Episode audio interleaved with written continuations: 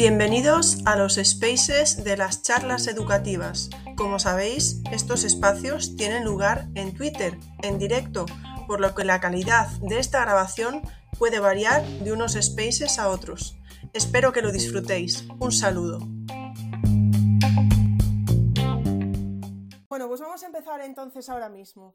Eh, bienvenidos un domingo a otro space de las charlas educativas. En este caso vamos a hablar de un tema muy poco controvertido, como es la, formación de los futuros docentes. Es verdad que mm, tendría que haber más voces aquí, obviamente, ¿no? Que tenemos a, cuatro personas, que no representamos a todo el mundo y todo eso, pero sabéis que, no hay tiempo, que el tiempo es el que es, y aún estando cuatro, sabéis que el space se nos suele ir a hora y media o dos horas, no quiero mentir a nadie, invitados, si alguien se tiene que ir antes, se puede ir, ¿eh? Por supuesto. Entonces tenéis que recordar y tenéis que disculpar que en este tipo de spaces con invitados no haya micro, sobre todo por el hecho de que al quedar grabado, entre que se prueban los micros, lo habéis comprobado ahora mismo, etcétera, suele dar muchos problemas. Pero recordad que tenemos el hashtag de las charlas educativas, donde voy a ir intentando ver todos los comentarios y preguntas que vayáis dejando y bueno, podéis crear algo de debate ahí también. Os quiero recordar, y lo podéis ver por mi Twitter, eh, que también para sabéis eso nuevo que he hecho de las charlas educativas en abierto, que es donde vosotros podéis mandar un audio y entrará en el podcast de las charlas educativas. Hombre, salvo que me mandéis algo, a ver, no sé, eh, cierto filtro, ¿no? cierto filtro, pero no me ha pasado nada de eso.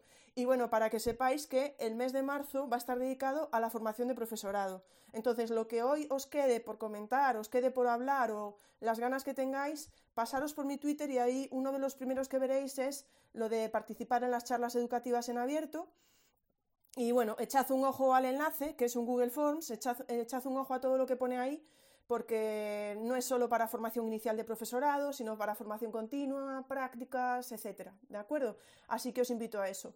También, eh, ya que estoy haciendo esta publicidad directa, os diré que está por ahí hoy el debate dominguero, que está... Mm, parece que la respuesta está bastante clara, pero hay mucho debate. Ahí os lo dejo. Recordaros que el miércoles que viene estará Fernando Martí en las, charlas, en las charlas normales de YouTube y que el próximo Space, dentro de 15 días, tendremos a Lola Cabrillana, maestra de infantil.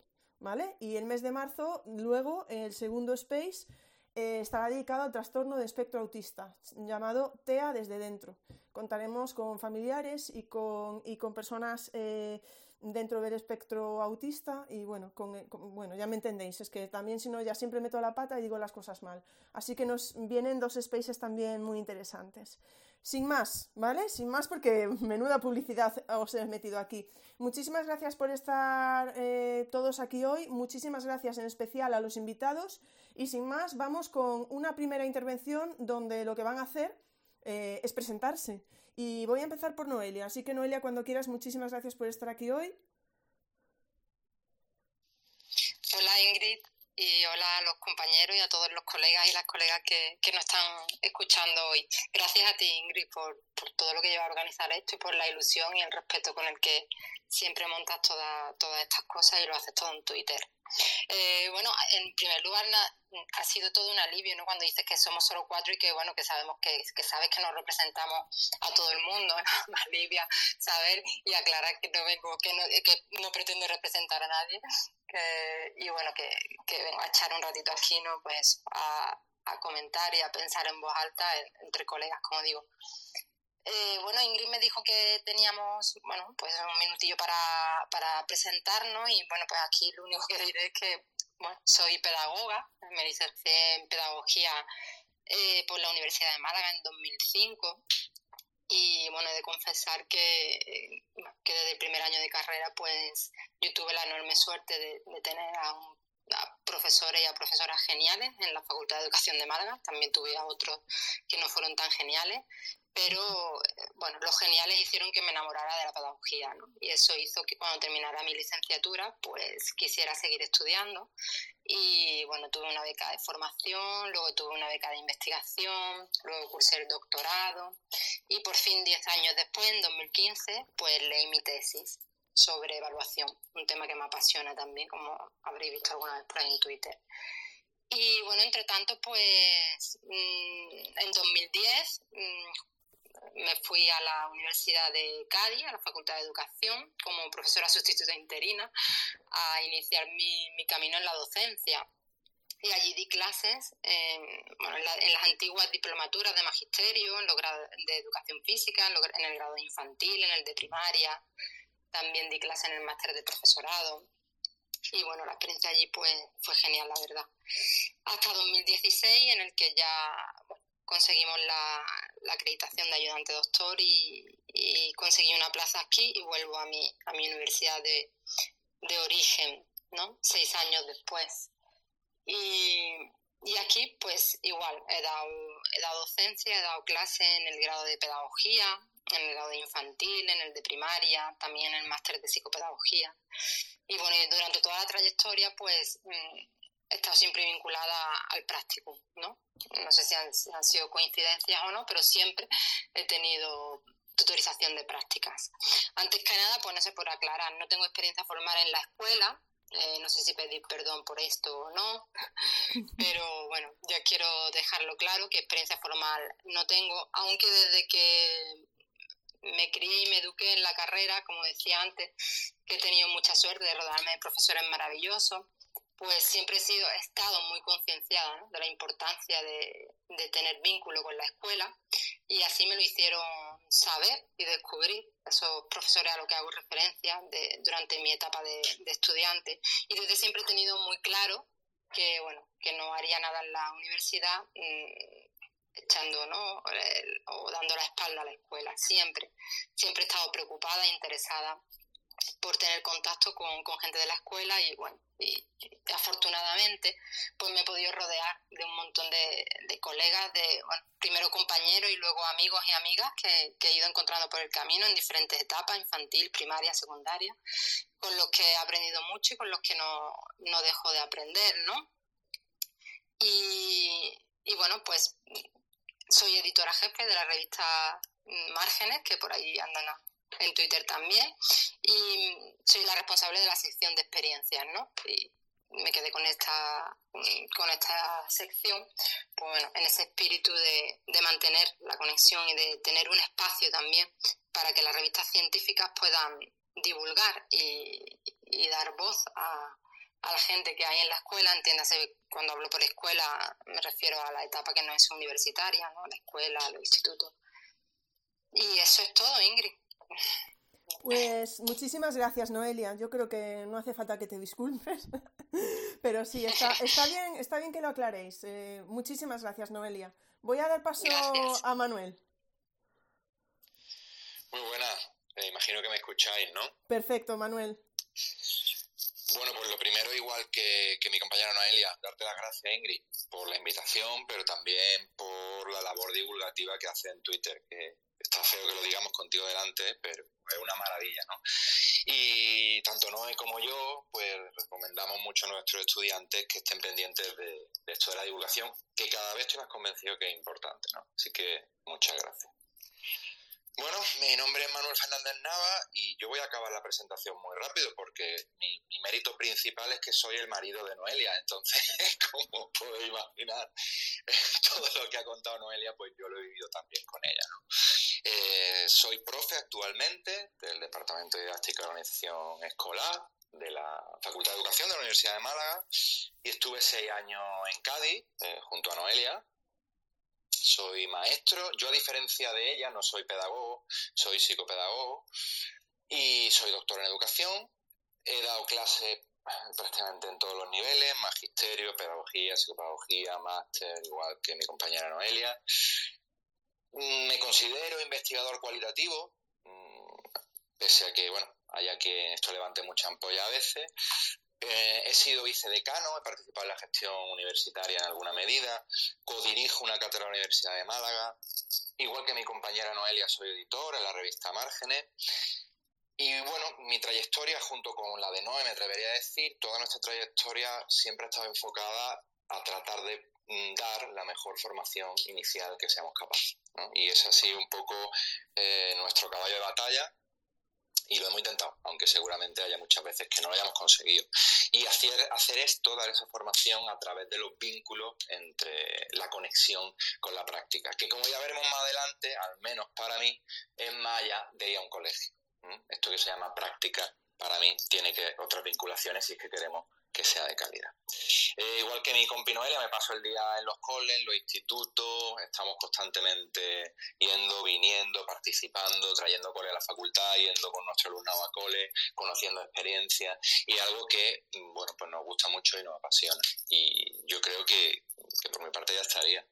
Muchas gracias, Manuel. Eh, échale un vistazo al micro, porque no sé qué me dijiste antes de los cascos, y yo creo que hay como un pequeño ruidito de fondo que a lo mejor. Échale un vistazo, ¿vale, Manuel? Mientras estamos aquí.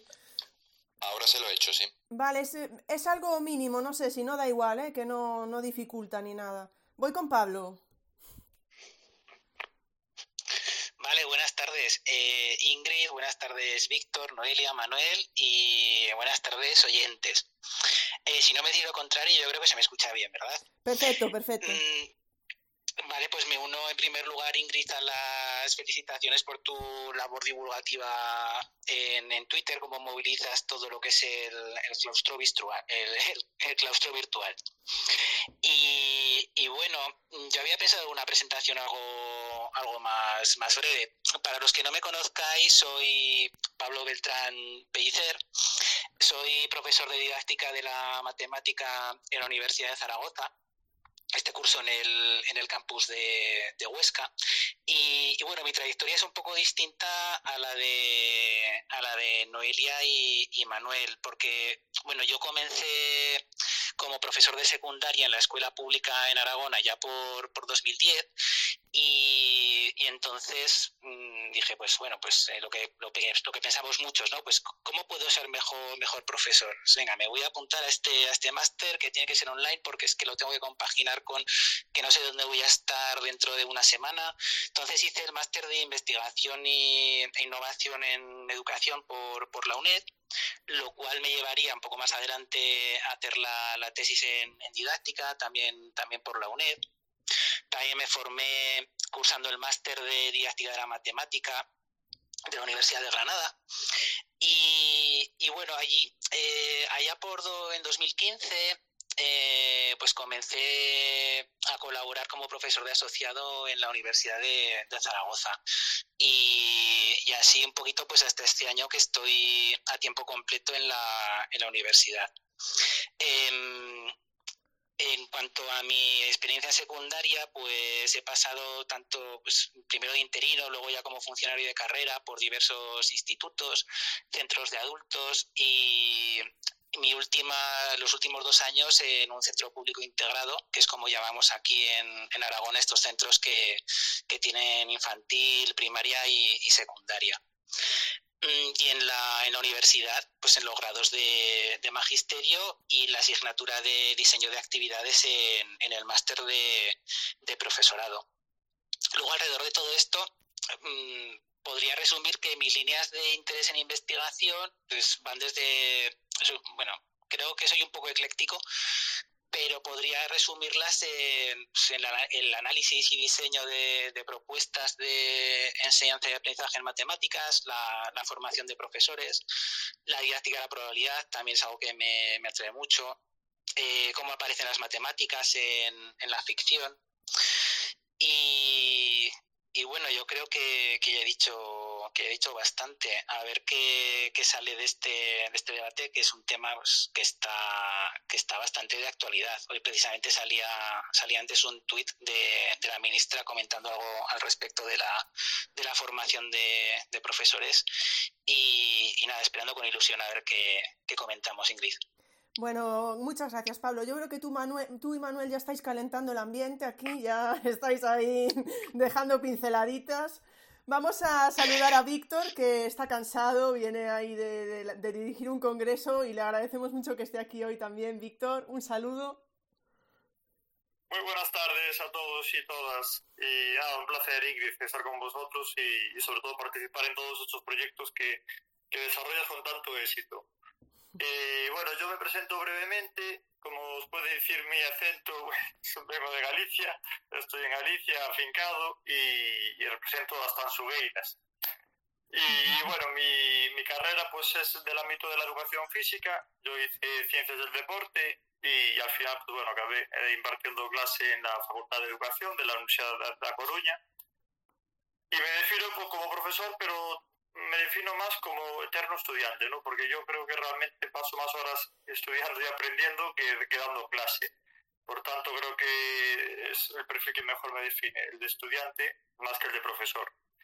Y en relación con la experiencia que puedo tener sobre formación docente del futuro profesorado, pues bueno, imparto materias en, el grado de educación infantil, en el grado de educación primaria y en el máster de secundaria. También cojo todas las etapas educativas, que es algo positivo, ¿no? que me da un enfoque global de cómo es el proceso educativo en cada una de las etapas. Y después también, bueno, mi experiencia fueron con los centros educativos, pues el periodo de prácticas que, que tuve en la carrera, en, un centro educativo, y luego lo que sí me da mucha experiencia son lo que yo denomino los topos informativos, ¿no? que son los, el, el práctico que dirijo y coordino de muchísimos alumnos cada año, pues eh, ellos mismos te, te cuentan todo cómo, cómo funcionan los centros, cómo que se encuentran, eh, con qué profesores se, se encuentran en ese, en ese centro. Y esa información, pues para mí es muy valiosa. Es muy valiosa porque si no la consigo a través de ellos, pues no la tengo, ¿no? A mayores, por supuesto, pues como tenemos todos, pues hacemos una red de contacto de profesores de distintos centros educativos y, y también nos vamos nutriendo de esa información.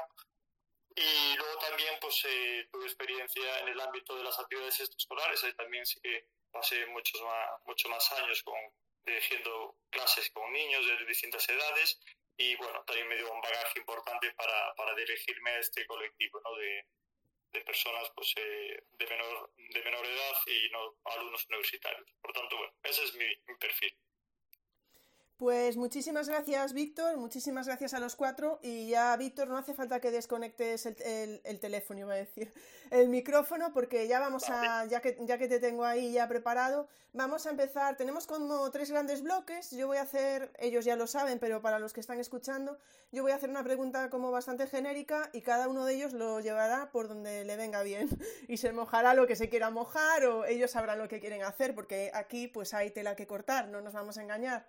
La primera pregunta que planteo es, eh, ¿consideráis, consideras en este caso, Víctor, que hay desconexión entre lo que se ve en la facultad y lo que se hace luego en los centros? Si la hay, ¿por qué?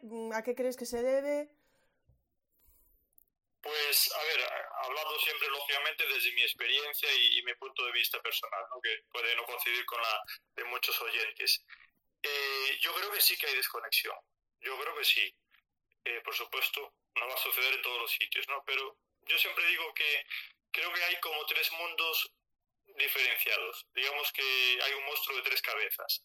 Entonces, la primera cabeza es la formación que se imparte en la facultad, que puede ser, bueno, de más calidad o de menos calidad, ¿no? Pero es una formación. Otra cabeza sería eh, la formación que necesita un opositor cuando está eh, preparando las oposiciones, ¿no?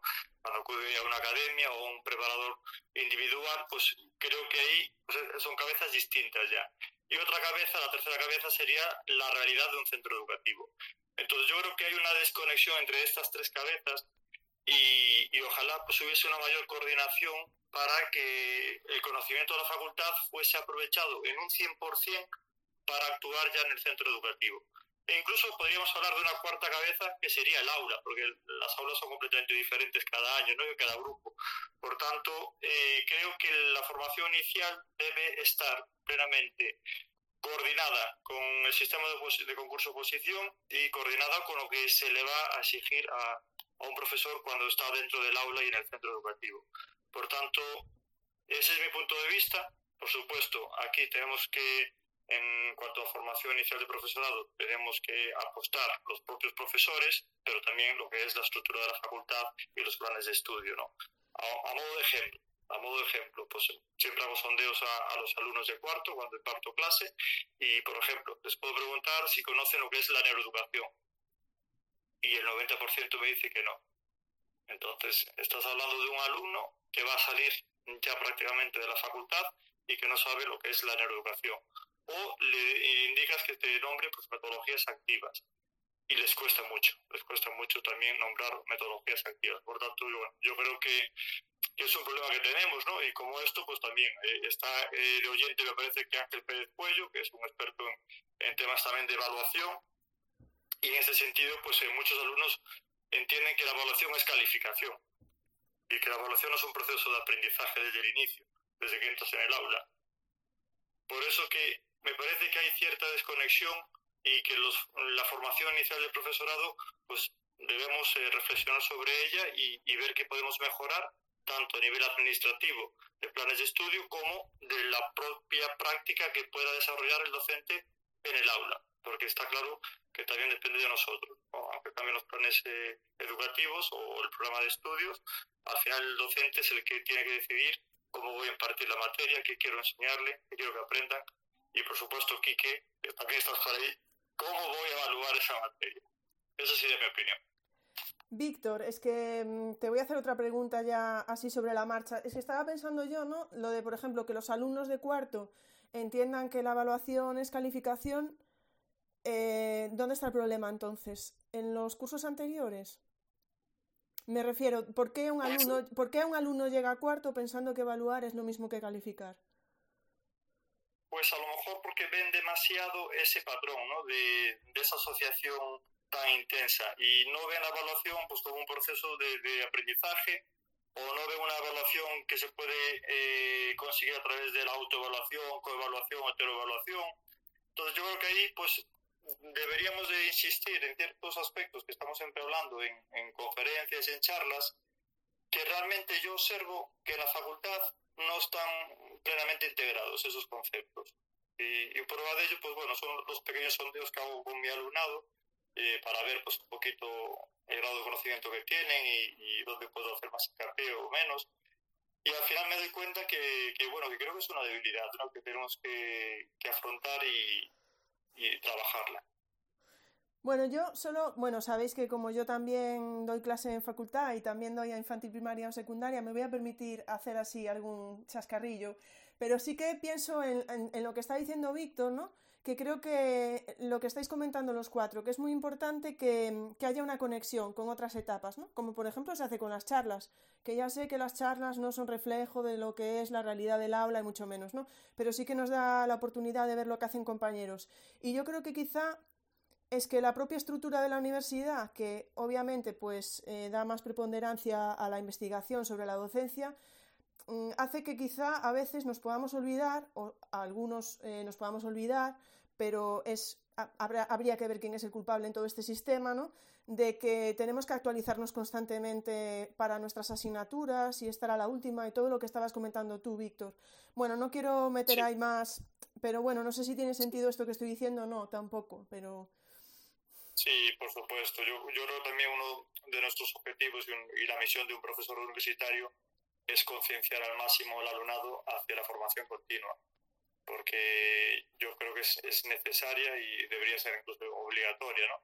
Aunque bueno, siempre es bueno que uno vaya motivado y con predisposición hacia la formación continua, no obligatoria por puntos o, o porque el sistema le obligue pero es necesario, es decir, es necesario porque el ámbito educativo está en constante cambio y, uno necesita reciclar conocimientos cada dos por tres. Es decir, esto no hay un fin, es un continuo y es como estás, cuando estás con una tesis doctoral que nunca, nunca la quieres acabar, ¿no? Pues la formación continua es así y, debe ser un gusto para quien se forme y, deberíamos tenerla presente anualmente, bien a través de cursos, de charlas como las que organizas tú, o de lectura de libros, artículos. O de congresos, Víctor, también como los que organizas tú.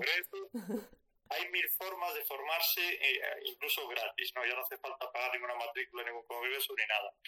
Pero, pero claro, si, si la gente no está apasionada de su profesión y, va a los mínimos, pues ahí también es un, un fallo que tenemos. Efectivamente. Y bueno, y luego está la otra parte de lo que se valora, ¿no? Bueno, aquí sois todos los que estáis eh, profesores universitarios y bueno, sabéis que al final a veces parece que no hay tiempo para todo, pero bueno, eh, Noelia, vamos a, volvemos a la, a la, pregunta inicial y llévala por donde quieras, ¿no? Si hay desconexión, no hay desconexión, ¿qué podemos hacer? Ok, Ingrid. Eh, Pues bueno, como decía Víctor, ¿no? Ante la pregunta si hay desconexión entre la facultad y lo que se hace luego en los centros, pues es una obviedad mm, para mí, ¿no? Que sí, evidentemente existe desconexión, aunque como también él ha mencionado, ¿no? No siempre, por supuesto, ni en todos los casos. Eh, de hecho, bueno, ya lo he comentado antes en mi presentación, ¿no? Yo si mirara solo a mi alrededor, pues la verdad es que he, sido una afortunada, ¿no? Y he vivido siempre esa, esa importancia y esa, esa apelación, ¿no? A, conectar la escuela con la universidad.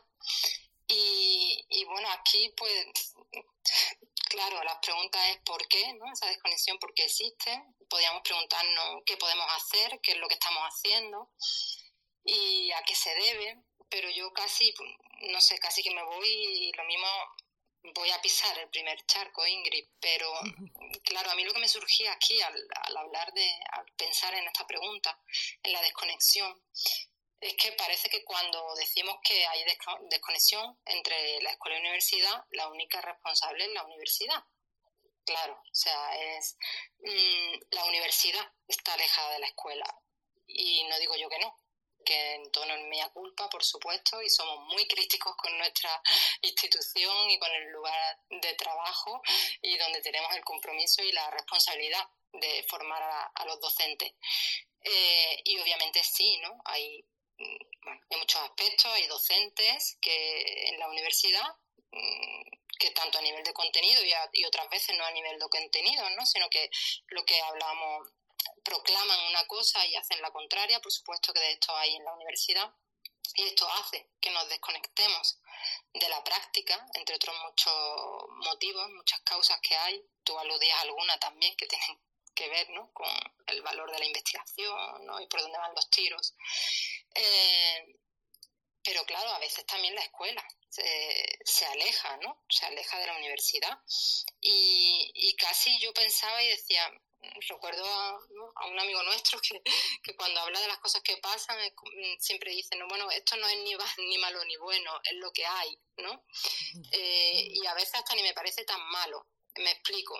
A ver, mm, por supuesto que tenemos que, apostar por, por, conectar las instituciones, ¿no? La escuela como etapa no universitaria con la universidad conectarlo siempre, ¿no? Tenernos presentes, conocernos, interaccionar, eh, estar atento ¿no? a, cómo, a cómo percibimos los problemas en un sitio y en otro, que obviamente es diferente, cómo percibimos desde, desde la universidad o cómo los investigadores, los intelectuales, los teóricos perciben los problemas y cómo la gente que está eh, a pie de aula, ¿no? pues los percibe ellos. Pero, mm, claro, eh, eh, esto, como decía, pues a veces es malo, ¿no? Quiero decir, eh, que se nos tacha, ¿no? Como yo he escuchado muchas veces, ¿no? A los alumnos a los estudiantes, ¿no? Que dicen, no, pues claro, porque cuando llego al cole, ¿no? Y quiero, y quiero hacer algo, propongo o doy una idea, ¿no? Pues entonces hay quien, quien me dice, sí, claro, eso, en la universidad que viví en las nubes, ¿no? Qué, qué utópico soy. Cuando llegues aquí a la práctica te darás cuenta, ¿no? Jolín, ¿no? Mm, ah, qué triste.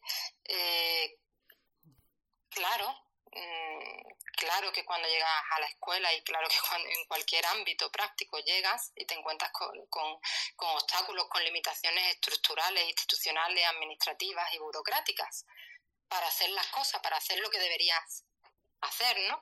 Pero el hecho de que haya una distancia entre lo que debería ser y lo que es, mm, no tiene que ser algo malo necesariamente a ver si me explico, por poner, ¿no? Pues, por hablar de un ámbito, ¿no? La inclusión, que me parece, ¿no? El tema de la inclusión, jolín, qué difícil es, ¿no? Mm, atender a la diversidad de verdad en las escuelas, ¿no? Con, las condiciones que, hay, ¿no? Tengo compañeros y tengo amigas, ¿no? Que, que se dejan la vida, ¿no? Eh, por, por, incluir a todo el alumnado, ¿no? Por, por hacer una escuela justa. Pero bueno, que sea difícil y que obviamente haya eh, limitaciones en la escuela y haya muchos obstáculos, no quiere decir que ese no sea el horizonte. Y que la, ¿no? que la utopía, que hacia donde mm, queremos ir, es hacia allá, ¿no? Hacia hacia ahí debemos caminar. Y ahora podremos criticar y podremos unirnos y entre todos podremos entender mm, todos los tipos de limitaciones que hay y ver si se pueden salvar o no se pueden salvar. Y, pero, jolín, el horizonte es ese, ¿no? Y entonces, yo creo que tiene que ver con eso, ¿no? Con un poco con dar valor también y reconocer que estamos en el mismo barco y que por supuesto en la universidad los investigadores no durante mucho tiempo se ha investigado eh, de forma absolutamente vertical no con cosas que no que no le interesan nada a la gente que está en la práctica y por supuesto que estoy en contra ¿no? pues de todo eso hay que acercarse hay que acercarse a las preocupaciones de, de la gente que está en la práctica y tenemos que hacer investigación que sirva a la práctica también pero también hay algo de que de reconocer, ¿no? De reconocer a los académicos, de reconocer a los pedagogos, de reconocer a los libros de pedagogía también. Hay algo de esto, ¿no? Eh, bueno, pues de dar, de dar ese valor, ¿no? Para, para caminar. No sé, en este sentido de reconocer a los pedagogos, pues quiero terminar, terminaría casi esta esta intervención con una cita de José Jimeno Sacristán, ¿no? el profesor Jimeno, a quien recomiendo desde aquí por, encarecidamente que, que se lea, ¿no? quizá uno de los mejores pedagogos teóricos en el ámbito educativo de nuestro país, mordaz como el solo. Y bueno, a él en una entrevista en el último libro que publica, Ideas que perviven, el valor de la crítica en educación, le dicen, le preguntan, ¿cuál es hoy el sentido y el potencial de la utopía educativa? Y responde Jimeno, para los profesores, la utopía es una forma de encontrar sentido a lo que hacen, de clarificar la dimensión social y ética de su práctica. Es un sustento de la moral profesional, una fuente de tensión impulsora para ver la trascendencia de sus prácticas más cotidianas. Y ojo, siempre tendentes a burocratizarse y rutinizarse. Bueno, pues eso. Eh, el horizonte, ¿no? Tengamos en cuenta el horizonte. Muchas gracias, Noelia, muchas gracias. Ahí ya, como dices tú, metiéndote ya en charcos de lleno, vamos a ver por dónde sigue Manuel para esta primera pregunta. Supongo que me escuchas, ¿verdad? Sí, sí, perfectamente. Bueno, pues continuando con el charco de, que ha planteado Noelia, y mi respuesta creo que lógicamente es sí, contundentemente. Hay desconexión entre eh, la facultad y lo que se hace en los centros educativos. Pero dicho esto, la pregunta per se ya es tramposa. El otro día hablaba con con un compañero por Twitter y hablábamos de Lakoff, un autor que habla de, bueno, sobre las mentiras en los discursos políticos y cómo la creación del marco de la discusión ya te traslada a una mentira. ¿no? Y a mí me parece que aquí algo de eso hay también. Cuando hablamos de desconexión, ya estamos dando por sentado que hay una única práctica verdadera a la que ha de adaptarse la teoría que se da en la facultad. Y esto no es cierto. No es cierto empezando porque prácticas hay de lo más eh, dispares en cada uno de los colegios, institutos, escuelas de infantil de, nuestro, de nuestra geografía. Entonces, mm, hay una desconexión, pero eso no implica que haya eh, una manera única en la que tenga que ir esta conexión, ¿no? en el sentido de buscarla. Por otro lado, a mí me choca mucho, y, tengo que decirlo, a mí me gusta mucho la expresión que utilizamos aquí en el sur de hablar a tumba abierta, yo soy muy de hablar a tumba abierta, y a mí me, me, choca mucho que, que, parezca que esto es especialmente en educación. Esta distancia entre lo que se da en las facultades y lo que luego ocurre en la práctica, eh, muchas veces parece que es solo en educación, o que solo nos escandalizamos en educación, como si esto no pasara en informática, en ingeniería. Eh, y, no estoy banalizando el problema, eh, simplemente estoy marcando que hay muchas veces que se marca como si el problema fuera exclusivamente de la formación superior en educación. Y esto no es así, es un problema generalizado de la educación superior. Y que tiene mucho que ver también con el papel de la teoría y de la práctica y cómo, y cómo, lo, bueno, cómo formamos en esto. Eh, eh, yo el otro día escribí en el diario y decía algo que creo que es muy cierto y que pasa solo en nuestra profesión nosotros formamos a gente que cuando llega a la escuela, o sea, a la universidad, perdón, tiene 16, 18, 19 años mínimo de 6 horas al día de experiencia de lo que la escuela significa. Cambiar eso es tremendamente complejo, tremendamente complejo. Y a mí me parece que nuestra labor tiene que ver con cómo ofertamos teoría. La teoría que planteamos en las facultades debe tener la, la, función de, que la utilicen para resolver problemas prácticos. ¿no? Y esos problemas prácticos, eh, ya hablaremos más adelante, imagino, de las prácticas, pues ya veremos cómo se concretan. Pero es necesario que yo me parece quiero hacerme el juramento de que en este space voy a tratar de alejarme del debate tutero por excelencia, de quedarnos las cosas simples, creo que lo que se merece el debate educativo en general es que no alejemos de soluciones simples, de eslóganes fáciles y, hablemos con rigor. Hablemos de la complejidad que hay detrás del acto educativo, tanto en lo que la gente llama práctica como lo que la gente llama teoría. Claro que es diferente. En la universidad, pues percibimos los problemas muchas veces, como marcaban Víctor y Ingrid, por, nuestras tareas investigadoras, problemas que, nada tienen que ver con la práctica de, luego de un centro, ¿no? Y, es verdad que en los centros muchas veces la eh, los problemas están tan pegados a la práctica que son cuestiones casi técnicas. Pero hay un asunto aquí que ya eh, Noelia, no sé si lo he dicho tan claramente, pero sí lo ha bordeado, que me parece crucial. Hombre, yo muchas veces leo tuit o escucho gente es que la formación no debe estar para lo que, vamos, en educación o en física, no debe estar para lo que se hace, sino para lo que se debe hacer. Yo, yo me planteo, en el caso de ahora en sanidad, con todo esto del COVID, bueno, que las facultades de medicina hubieran dejado de formar a la gente en EPIs porque luego no tenían. Esto es inconcebible. Claro, tienes que formar a la gente en el uso de EPI, en el uso de lo que debería ser la práctica, independientemente de que cuando te llegues, allí encuentres que no están todas las condiciones, pero, pero como decía Noelia, ese, debe ser el camino, ¿no? Se dice de todo de las facultades. Bueno, a mí me parece que, que, que facultades hay muchas y que en cada facultad pues varía igual que institutos, igual que colegios de primaria, igual que... Y a mí me parece que por el respeto que debemos tener entre profesionales, este tipo de generalizaciones eh, siempre faltan, ¿no? Me parece que, están de más. Es que en la facultad, de usted, en la facultad hay de todo como en la viña del Señor. Hay buenos, excelentes profesionales y hay pésimos profesionales. Yo, yo mismo he, visto de los dos, ¿no? Se habla de pseudociencia. Claro que a verla hayla. Como en todos sitios vayamos a decir que es que en física no hay pseudociencia, pues también eh, habrá profesores malos o peores formados. Pero a mí lo que me preocupa es que cuando hablamos de esto, se habla desde una perspectiva muy concreta de lo que son la ciencia y la pseudociencia. Y además muchas veces eh, sin estudios profundos de quien habla de lo que es la epistemología en ciencias sociales y demás. Y se habla muy alegremente de esto. Entonces yo, precaución y prudencia. Porque se están haciendo universales o se están extendiendo eh, en esto, ¿no? De hablar de nuevo de los lenguajes simplistas y de las cosas eh, poco complejas, ¿no? Eh, algunas maneras de ver en educación que son eso, maneras de ver en educación son paradigmas, son visiones concretas, tan lícitas como las demás, pero no son ni mucho menos lo universal. ¿Vale? En esto de educación no hay varitas mágicas. Aquí eh, a veces 2 más 2 son 4 y 2 más 2 son 6 otras. ¿eh? Esto es lo que tienen las ciencias sociales, que el control de variables pues es complejo de gestionar. ¿eh? Esa causalidad que en, ciencias experimentales es más fácil de, de, ver, de palpar, pues aquí es más complicado.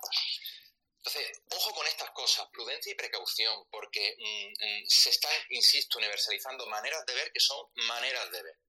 Maneras de ver.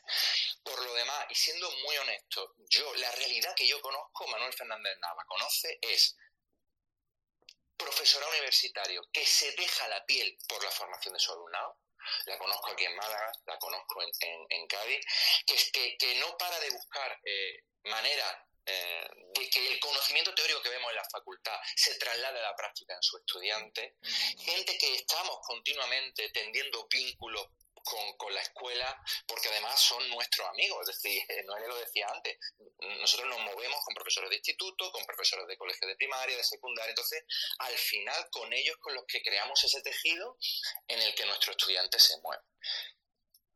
Eso es lo que yo conozco. También, por supuesto, vuelvo al principio, conozco gente que hace auténtica barbaridad. ¿eh? por supuesto que eso está. Pero lo que conozco yo es mucho más esto último que lo anterior. Y esa es mi visión. Muchas gracias, Manuel. Seguimos ahí metiéndonos en charcos. Antes de darte paso, Pablo, voy a meter una pregunta ya, Pablo, porque a lo mejor también de paso la, la puedes contestar. Una pregunta que tiene que ver con esta primera cuestión que planteamos. Y tenemos a Gema Verdú, que metió, sabéis que podéis estar participando con el hashtag de las charlas educativas. Y Gema Verdú dice, me pregunto, y yo creo que va un poco en la línea que estaba comentando ahora Manuel, ¿no? No es lógico que la carrera de educación sea transformadora y por tanto se aleje de las aulas. No es el objetivo que los estudiantes que salgan tengan una visión rompedora de la educación. Ahí queda el comentario de, Gema, que creo que también es un poco para la reflexión. Eh, lo podéis encontrar con el hashtag si queréis responderle directamente. Y Pablo, te doy la palabra. Gracias, Ingrid. Bueno, pues yo creo que sí que voy a recoger un poquito la, pregunta de, de Gemma. Em, a lo largo de lo que vaya diciendo seguramente. ¿eh? Es que además eh, mis compañeros pues ya han subrayado un montón de, de cosas que, que, ya comparto y no sabía muy bien por dónde tirar. Así que, bueno, en, en primer lugar, a mí lo que me llama la atención es, y a lo mejor me meto en otro jardín, es que mi sensación en Twitter es que mm, cuando se habla de las facultades de educación o muy en concreto del máster de profesorado, eh, sin ánimo de generalizar parece ser, pero R que R con el, con el asunto, se trata de que esa formación no vale para nada, que, que es pseudocientífica, que, en fin, un sinfín de, de cosas que luego cuando lo comparo con la realidad que, que vivimos aquí en, en la facultad, Mm, pues me, choca, ¿no? Por lo menos en, mi experiencia en lo que respecta pues al, área. Em, entonces me, choca porque vale que la universidad no es perfecta, como ha dicho Manuel justo ahora, mm, pues claro que hay de todo. Hay buenos profesionales y, y, malos en universidad, en secundaria, en primaria, en infantil y en cualquier otra profesión que se nos ocurra. Pero es que además el, el sistema también tiene los mismos problemas o muy parecidos en, en la universidad que en etapas anteriores. Cuando nos quejamos y no vemos ni siquiera lógico que esas eh, vacantes que, que se cubren tarde y mal en los institutos o en los colegios, que luego se completan horarios con un profesional de, otra especialidad, etcétera, pues es que eso mismo luego termina pasando en la, en la universidad o de forma muy parecida. Esos problemas eh, son muy parecidos. Y, bueno, también está el tema de la, de la investigación, que muchas veces no ayuda. No ayuda porque parece que está pensada para, para otras áreas distintas a las, a las ciencias sociales. Y, y bueno, entrando en, en, concreto en lo que son pues, nuestras disciplinas, también es complicado a veces dar valor a la investigación que se hace sobre eh, diseño de propuestas de aula, que quizás sería el tipo de investigación práctica más cercana a, lo que se esperaría un docente de, ahí va, ¿qué me puede dar la universidad a mí que repercuta en mi, en mi práctica diaria? Pero es que además yo creo que a la universidad se le otorga un papel que, que, que no tiene, porque se, cogiendo un poco el discurso ese de en el máster pseudociencia, bueno, pero es que, por ejemplo, en los cursos que ofertan los centros de, profesorado, um, pues ahí la universidad no tiene nada que ver.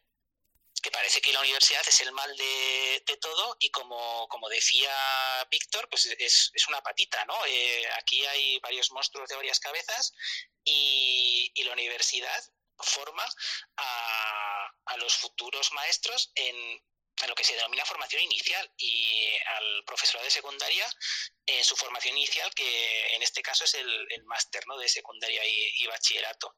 Entonces, cuidado con otorgar también a la universidad un papel que no tiene porque yo no veo que tenga ni siquiera luego una coordinación íntima con la administración educativa de cara a la planificación ambiciosa de, planes de desarrollo profesional y formación continua, porque sí que hay algún intento así, pero los veo súper super tímidos y, y muy superficiales que es algo que, dejo ahí sobre la mesa y que, sería otro, otro melón interesante.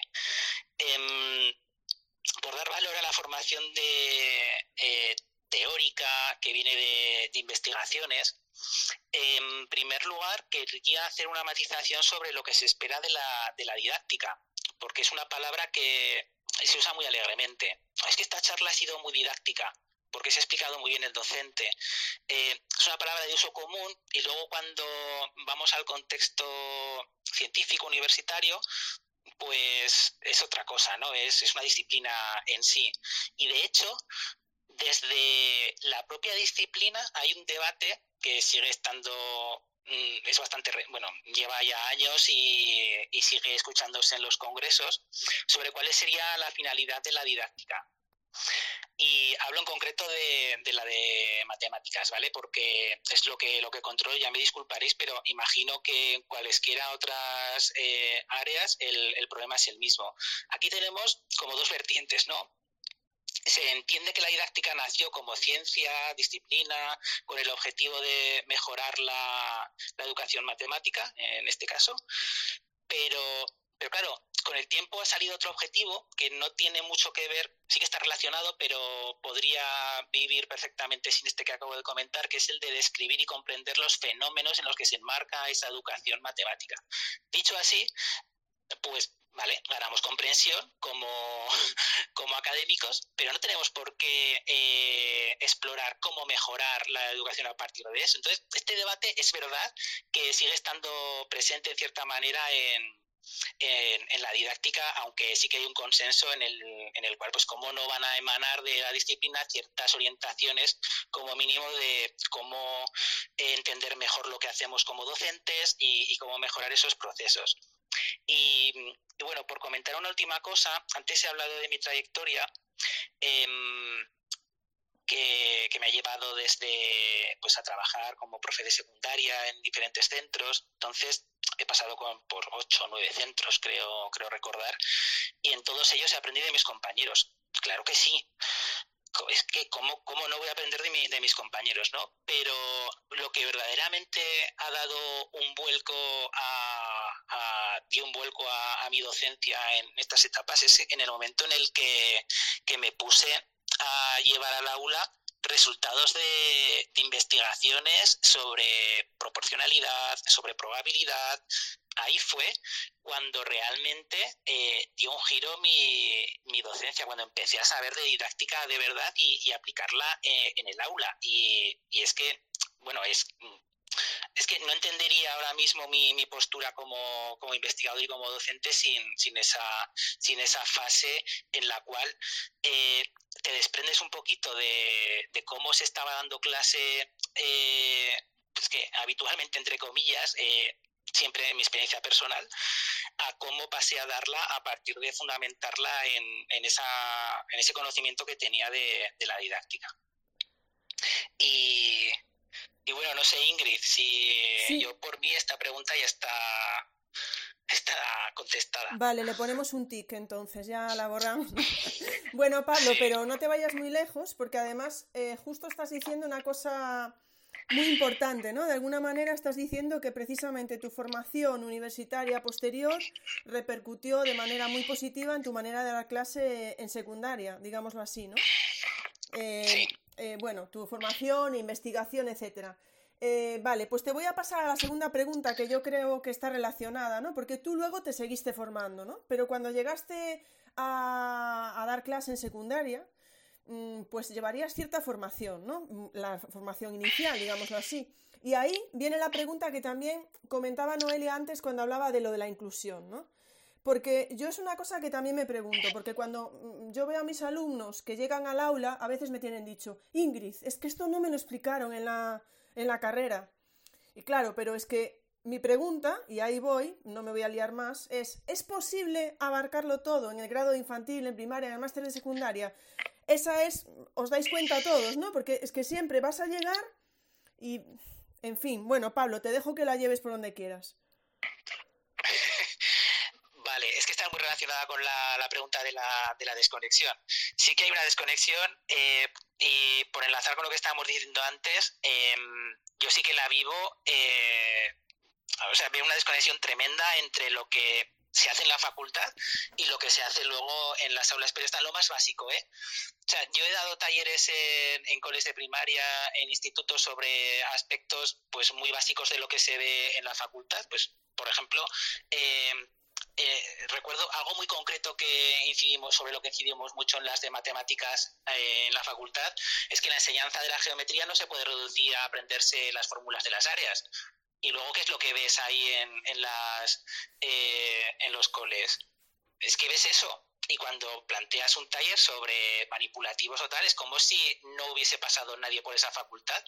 Y si echas cuentas desde 2000 2009, yo qué sé, pues vamos a echar 10 años por hacer las cuentas redondas a 300 alumnos cada año, pues salen 3.000 eh, nuevos, han salido 3.000 nuevos docentes en todo este tiempo, que vale que no todo el mundo está luego en los colegios, pero se debería notar, y parece que cuando haces un taller sobre uso de manipulativos o tal, empiezas de cero. Entonces, eh, entonces, claro, por un lado, eh, está esa desconexión y luego, ¿es posible abarcarlo todo? Que ya es la, nueva pregunta. Pues, pues no, ¿vale? Eh, es imposible. Es imposible y desde, ya me perdonaréis que vuelva a poner el ejemplo de la educación matemática, eh, donde pues prácticamente tenemos tres asignaturas. Bueno, en Zaragoza tenemos tres asignaturas. creo que en casi todas las facultades es algo parecido y es insuficiente, pero a todas luces. Y aunque tuviéramos una más, que ya estaría mejor para poder ver el conocimiento didáctico matemático mm, más o menos adecuado, seguiríamos, poder sin, seguiríamos sin poder abarcar todo. Porque, mm, bueno, aquí, sí, claro, eh, parece sencillo el, pues, las matemáticas de primaria. aprender a contar, sumar, restar, multiplicar, dividir, eh, algo de geometría por allá, eh, la probabilidad que era eso que no me acuerdo, y, y con eso ya para adelante. Y es que no, esto no es así. Es que de algo tan tontorrón, entre comillas, como la proporcionalidad, hay tesis y tesis y artículos y artículos y líneas de investigación que, que claro, no puedes empaparte de todo eso haciendo una sesión de, aula en, la facultad. Entonces, eh, en el panorama internacional lo que se identifica son dos, dos corrientes. Eh, una que asume que en la formación inicial, es decir, en el grado de magisterio o en el caso de primaria, o en el máster de profesorado en el caso de secundaria, que es imposible eh, que eso abarque todo. Esto pasa en Japón y entonces se asume que esa formación es insuficiente, pero luego a cambio de una formación continua eh, sería ambiciosa y, estructurada, que no esté supeditada a tengo un rato libre y a mí docente vocacional me apetece ir a este congreso, a esta sesión de formación, etcétera. No, es que son horas de tu horario lectivo en el cual tú diseñas una unidad didáctica, una serie de sesiones con, tus compañeros, luego se pone a prueba, se reflexiona sobre ello, eventualmente se contacta con expertos en el tema en cuestión y esto se enmarca en un ciclo de, mejora. De esto creo que, Manuel y Noelia por lo menos podrán contarnos un poquito más. Es lo que se denomina lesson study. Y la tradición en matemáticas pues viene de, de Japón. Em, entonces, eh, una opción es esto, asumir que es insuficiente y tirar por una formación continua de calidad. En otros sitios, em, pues eh, parece que la formación inicial te tendría que dar ya la respuesta a todo. Y se ve que luego esto patina por, por todos lados. Entonces, a mí me parece que la, la opción que se, que se trabaja en, en, Japón en el caso de las matemáticas, pues es, es bastante sensata y, y responde a esta pregunta de que no es, bueno, da como respuesta a la pregunta de si es posible abarcarlo todo, da una respuesta completamente negativa, pero pone soluciones, ¿no?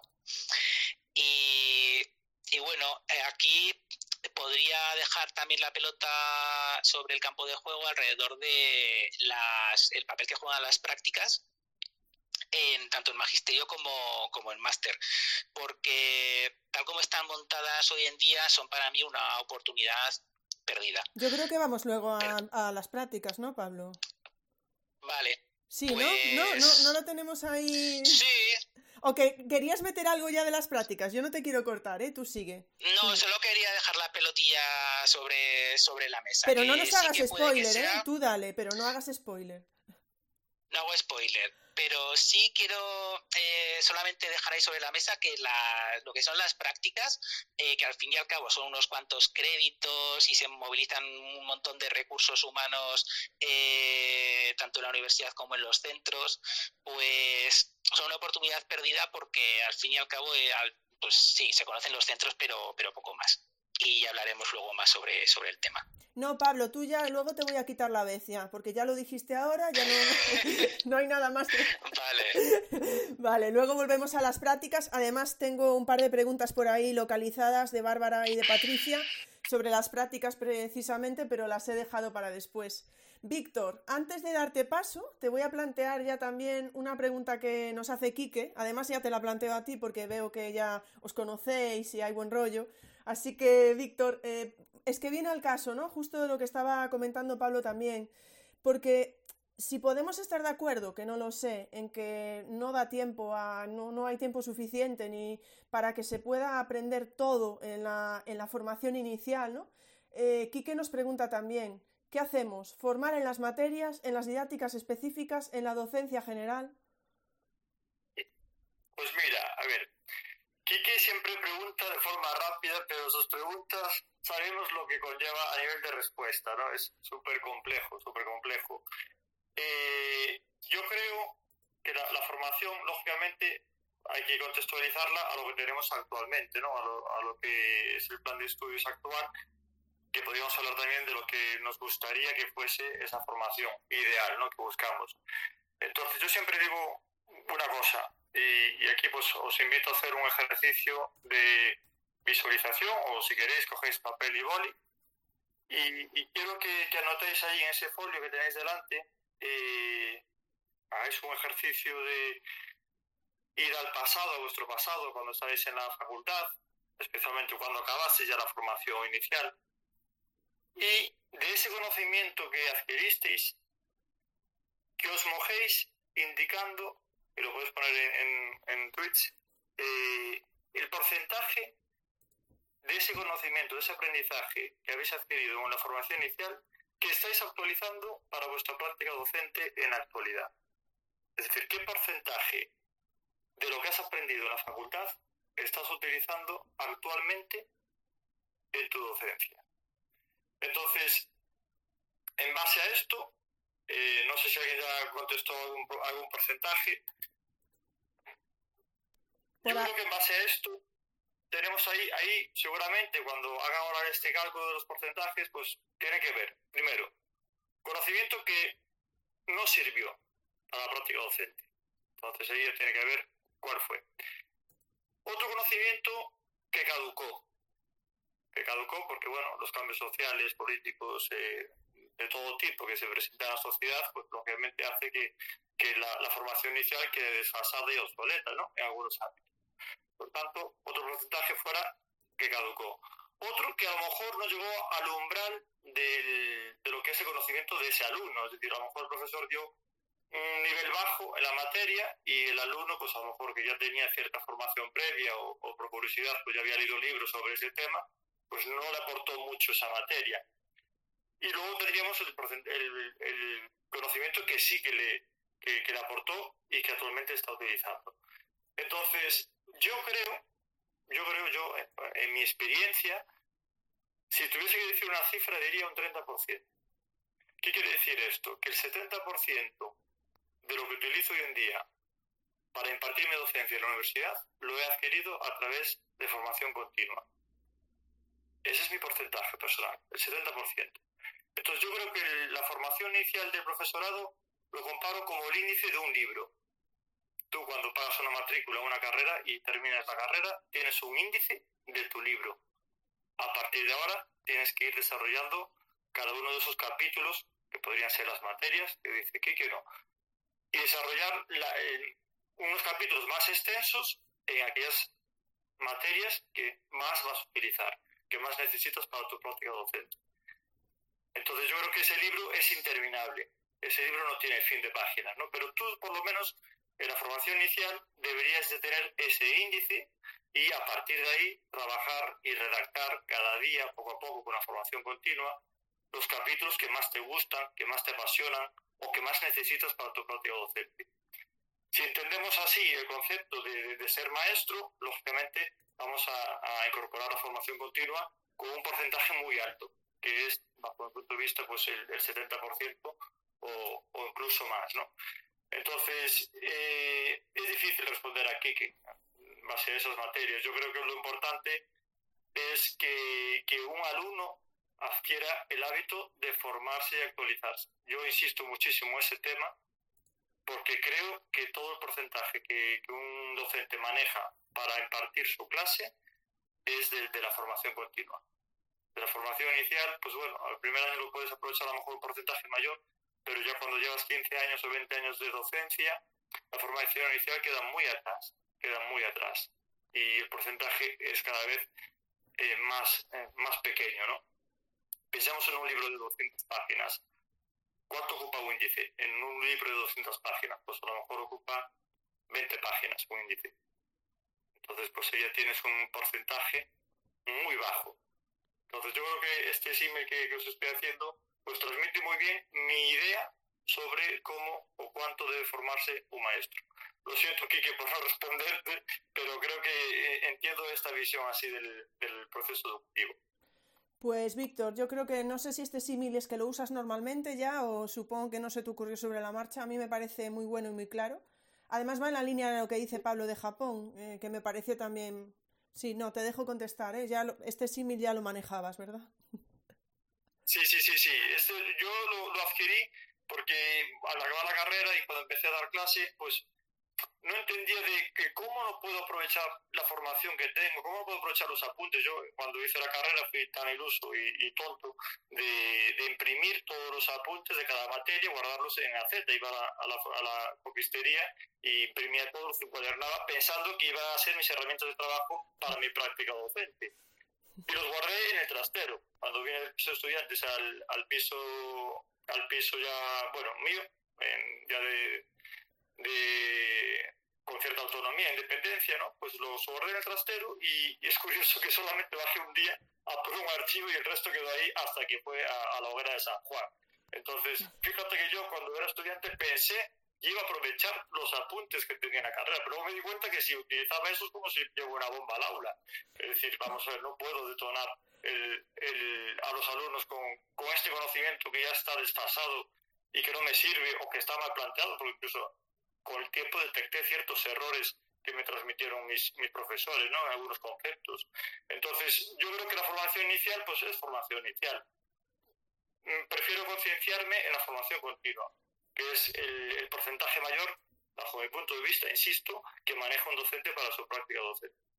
Pues muchísimas gracias, Víctor. Yo la verdad es que coincido con lo que vais hablando, Pablo, Víctor. Antes de pasar a Noelia, tengo que decirte que ya podéis ver con las charlas educativas con el hashtag porque eh, han contestado y han dejado comentarios muy interesantes. Rafael Navarro dice, de acuerdo con ese porcentaje, pero ese 30% debería servir para adquirir gran parte del otro 70% por uno mismo. Mm, que nos debería... Interesante comentario, lo dejo ahí por si quiere recoger ahora a Noelia también.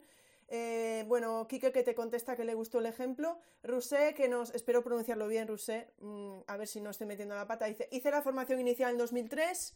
Calculo que actualmente uso un 1 o un 2% en su momento el 30, un poco como estaba diciendo Víctor, ¿no? Y que le sirvió mucho un curso de monitora de tiempo libre que hizo. Raúl dice que como alumna a punto de salir de la universidad, aproximadamente 30%, realmente siento que estén siendo iniciales. Eh, Patricia también, Patricia Villalba también se va al 30%, dice que sobre todo la didáctica específica, que de evaluación nada, por ejemplo, ahí lo dejamos.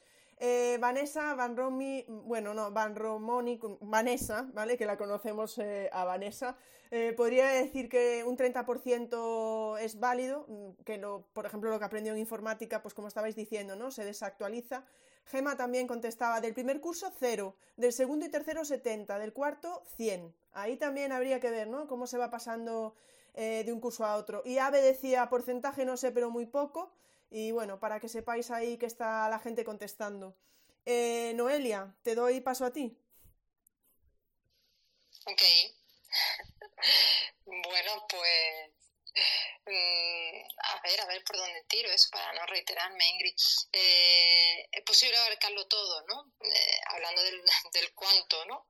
Eh, claro que no, no es posible en la formación inicial, ni en el ámbito educativo, ni en ningún otro. Tengo amigos informáticos que salieron de su carrera y que cuando se pusieron a trabajar tuvieron que hacer formación dentro de la empresa para desarrollar determinados programas. Bueno, tengo familiares que han estudiado recursos humanos que, cuando salieron de la carrera y se pusieron a trabajar tuvieron que hacer eh, formación para, mm, bueno, determinada, ¿no?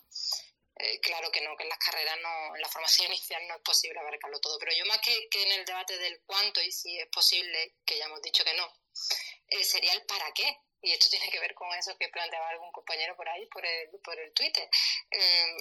claro, es para qué ese porcentaje de nosotros Manolo y yo, por ejemplo, en los 14 y yo, cada vez creo que, tendemos a dar menos contenido, ¿no? Intentando profundizar más, ¿no? Eh, porque, bueno, eh, si es que al final lo que hacemos es plantar semillas y en ese plantar semillas, en la formación inicial de docente, nuestra apuesta y toda nuestra energía va invertida hacia a que, a que sean capaces de pensar por sí mismos que las estudiantes y los estudiantes puedan pensar por sí mismos, puedan hacerse preguntas, sean capaces de detectar dificultades, limitaciones, carencias y sean capaces de buscar eh, respuestas, ¿no? Y, jolín, eso ya nada más que nos lleva tiempo y, mucho esfuerzo, ¿no? Y, bueno, pues, eh, pues ahí creo yo, ¿no? Que está el, el de la cuestión, ¿no? En, desarrollar esa capacidad. Nosotros siempre iniciamos eh, la asignatura, las presentaciones, nuestro PowerPoint y una, y una de las preguntas. Nosotros presentamos los contenidos de, de la guía de la asignatura a modo de, de preguntas, de tópicos de reflexión. Y una de ellas es siempre si la universidad, la universidad nos forma lo suficiente para ser docentes. Claro, pues, pues claro que no. Pero volvemos a lo de antes. Esto no es ni malo ni bueno, es, eh, es lo que es, ¿no? Y bueno, si nos vamos al máster de secundaria, pues eso ya es para abrir para abrir otro melón y, otro charco, ¿no? Porque el máster de secundaria pues merecería un, un space aparte quizá. y bueno, pues fíjate, ¿no? Si no, si no somos capaces de, de abarcarlo todo en los grados, pues imagínate en el máster, ¿no? Eh, en un año, en un año, en un año express. Pues bueno, en el máster de secundaria nos encontramos con, muchos problemas, con muchas limitaciones que tienen que ver con, muchas aristas que se cruzan ahí. Las expectativas con las que viene, las viene el alumnado al máster, ¿no? Las creencias que traen, eh, la propia estructura del máster, ¿no? Que bueno, que es una, que no favorece absolutamente nada. Mm, a veces también profesorado, eh, bueno, y el tiempo, ¿no? Simplemente, o sea, y bueno, y ahora, fíjate, ¿no? Que antes era el CAP, ¿no? Que, era muchísimo menos tiempo, pero claro, que, qué imagen estamos dando a, a, la sociedad, al resto del mundo, al resto de los mortales, ¿no?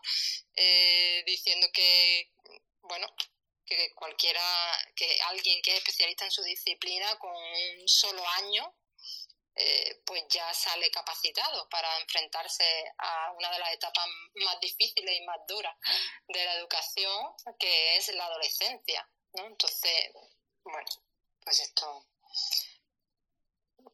no sé, Ingrid. Sí, efectivamente, Noelia. Es que además lo, lo, has dicho, ¿no? Que, bueno, no sé, porque aquí tenemos profes de infantil, de primaria, secundaria, de FP, Mm, pero bueno, sí, sin duda alguna creo que podríamos decir que el trato con los adolescentes, pues, bueno, no sé qué tendría que decir Pablo, ¿no? A esto, porque, a ver, es el que está en el máster, ¿no? Pero sí que es verdad que... Mm, es que ahí hay una cosa, ¿verdad? Porque para ser profesor de infantil o de primaria estás haciendo un grado, pero para ser profesor de secundaria no. Yo lo dejo ahí en el aire, ¿no? Pero, y bueno, y para ser profesor de universidad tampoco, ojo, ¿eh? Entonces, mm, no lo sé. Eh, yo, yo, lo dejo ahí en el aire y, luego, Pablo, si quieres, recuperamos también, pero me, ha parecido una apreciación bastante interesante. Por cierto, Pablo, estoy repasando mis apuntes y efectivamente no íbamos a hablar después de las, de, las prácticas, pero luego lo metemos, ¿vale? Porque em, no sé por qué se me fue a mí que íbamos a hablar después de las prácticas, en fin, pero bueno, luego, luego te recupero, Pablo, por ahí, ¿vale? Voy a, voy a Manuel y antes de, antes de pasar a Manuel, que se le escuchaba por el fondo mm, cuando estaba hablando Noelia, haciéndole ahí un pequeño apunte que no sé qué le, que le estaba comentando de las creencias, ¿eh? se te escuchó ahí. Em, te quería. Carlos Casterá hace una pregunta, Manuel, que a lo mejor también te sirve para cogerla tú. Dice, cualquier ámbito sin investigación está muerto. Desde mi punto de vista, falta investigación en los centros educativos, en concreto él dice de la comunidad valenciana. Dice, ¿qué opináis al respecto? Bueno, yo creo que esto va muy bien para Manuel o para Noelia, ¿no? Sobre todo con, bueno, y Pablo lo dijo antes, ¿no? Que él había mejorado mucha bueno, es un poco diferente a lo que dijo Pablo, pero puede ir en la línea. Pero Manuel y Noelia, vosotros que lleváis la revista Márgenes, que creo que está además muy bien enfocada hacia, como decíais, hacia esa parte que llevaba Noelia de las experiencias, pues eh, por si quieres también cogerlo por ahí, Manuel. Muchas gracias, Ingrid. Eh, pues creo, que se llamaba eh, Carlos el tuitero, le daba ante a me gusta. Pues 100% de acuerdo claro, en, educación y en cualquier ámbito, cuanta más investigación, eh, eh, mejor. Y es verdad que por la propia idiosincrasia de nuestro campo de estudio hace falta mucha investigación pegada al ejercicio de la profesión. Voy a, luego voy a poner un ejemplo que ya no he apuntado antes, eh, me ha apuntado a mí, a Noé personalmente, Pablo, porque nos conocemos, pero antes me gustaría hacer un matiz de algunas cosillas que se han dicho muy brevemente y que me parece que son importantes. Claro que no es posible esta conexión, o sea, darlo todo, perdón, eh, como apuntaba Noelia, pues por esto pasan todas las carreras y, por lo que decía Pablo en la intervención anterior, es decir, que en la universidad también sufrimos de problemas de exceso de academicismo, de, en fin. Pero hay una cosa que yo creo que es la fundamental y que, y que mi amigo y compañero Educrator, si no lo digo, me mata, ¿vale? Y es que vamos a ver, esto no es tan fácil como eh, des esta teoría y ahora váyase usted y aplíquelo en la práctica. Es que, o sea, si, ese es el marco, e, es mentira ya. Es decir, la educación, como el resto de ámbitos, es un mundo complejo en el que la aplicación de la teoría es algo muy, muy, muy complicado. Entonces, a mí, a Noelia, por ejemplo, en nuestro caso particular, ¿qué es lo que nos interesa eh, en el sentido de la formación? Lo que nos interesa es que nuestros estudiantes construyan criterios profesionales lo más sólidos posible basados en el conocimiento actual que hay eh, sobre educación. Eh, sobre pedagogía, sobre psicología, sobre sociología. Eso es lo que, entenderme, por hablar pronto y mal, vale dinero yo siempre pongo el ejemplo de YouTube. La programación de la página de YouTube la podía haber hecho cualquiera, pero la idea es lo que valía dinero. Pues con esto pasa igual. Y en ese sentido es lo que me apunta siempre mi compi Eduardo, que donde me dice, es que, eh, o la línea de Fernando Bárcena, otro pedagogo, es que la universidad no solo vale, no es un centro de formación profesional. Eh, es que eh, también tiene que ayudarnos a ser crítico, a pensar, a construir y, a tener esos conocimientos profesionales. Por poner un ejemplo muy claro, todo nuestro alumnado, si le preguntáis, se quejará de que Noel y yo no le enseñamos a hacer unidades didácticas. Pero es que lo que vale dinero vuelvo con el símil, perdona que sea tan mercantilista, no es hacer una unidad didáctica, es saber qué perspectiva de la educación tiene el hecho de tener que hacer programación en el formato de unidad didáctica, que está más que estudiado, que tiene que ver con una perspectiva técnica de la que ya nos hablaba Jimeno en los años 90 de la pedagogía por objetivo y que aquí seguimos. Esto es lo importante. Aprender a hacer una unidad didáctica que también tiene su valor es algo que se puede aprender después y para eso está la formación permanente además. O creo que lo decía Víctor en su primera intervención, la pata de la preparación de posición. Entonces, eh, eh, me gustaría dejar patente que hay que alejarse de este conocimiento técnico de aquí está la teoría y váyase usted y aplíquelo a la práctica y se han sacado. No, esto no funciona así, ni en educación y muchas veces eh, en otras de las ciencias experimentales de más alto postín, ¿vale? Entonces, mm, por ahí, me apunta mi compañera Noelia, en vez de hablar, para que no se la escuche, por un papelillo que especifique que nosotros quedamos en las clases juntos, en pareja. Entonces, por eso hablo constantemente de mí y, de ella. En esto que decía Víctor de los porcentajes, claro, podemos jugar a esto. Vamos a hacer porcentajes de primaria y de secundaria, a ver qué nos queda. Claro, es que los mismos problemas que tiene la universidad los tiene el resto de etapas. Y ahora ya, si Ingrid me da autorización, me meto de lleno, respondiendo a la pregunta del tuitero, en el asunto práctica. ¿Tengo tu beneplácito, Ingrid? Sí, claro, te lo voy a dar a ti porque me caes mejor. A Pablo no le di permiso, pero a ti te lo doy. claro, es que, mm, vamos a ver, a mí me parece que esta idea de la práctica tiene un tremendo valor en la formación eh, de cualquier profesión, ¿vale? Pero no es un valor acumulativo, no es eh, practicar per se mucho. Yo lo digo siempre, mandar a los niños a nuestro centro de práctica para que estén viendo allí como un señor o una señora lee un libro de texto y no tenga posibilidad ni siquiera de intervenir, pues como valor formativo, muy poco. Lo valioso de las prácticas es poder reflexionar, analizar y experimentar aunque sea una práctica muy localizada. Esto ya lo habló hace muchos años un autor que se llama Sean, que mira, que los pedagogos de vez en cuando alguna cosilla interesante dicen, ¿no? Y que yo recomiendo a todos, Sean, ¿vale? Entonces, en ese sentido, por ejemplo, Noelia y yo utilizamos mucho en clase pues lo que se llama aprendizaje en servicio y lesson style. Y esto es que a nuestros estudiantes les decimos el primer día de clase, todo lo que hagamos aquí de teoría solo tiene un sentido, que es ayudaros a diseñar una actividad que vais a hacer con un grupo de alumnos que va a venir a final de semestre. Vais a hacer esa actividad dos veces. Una primera vez, en la que vais a, poner eh, a llevar a cabo la actividad que habéis diseñado, y la evaluación, recoger información de cómo está funcionando esa actividad, para mejorarla y volver a realizarla en una segunda visita. Esto es muy brevemente contado, ¿vale? Entonces, ¿qué hacemos? Lo que obligamos a nuestros estudiantes es que experimenten, reflexionen y analicen y vuelvan a experimentar. Esto bueno, lo que se llama lesson study o incluso un breve proceso de investigación-acción.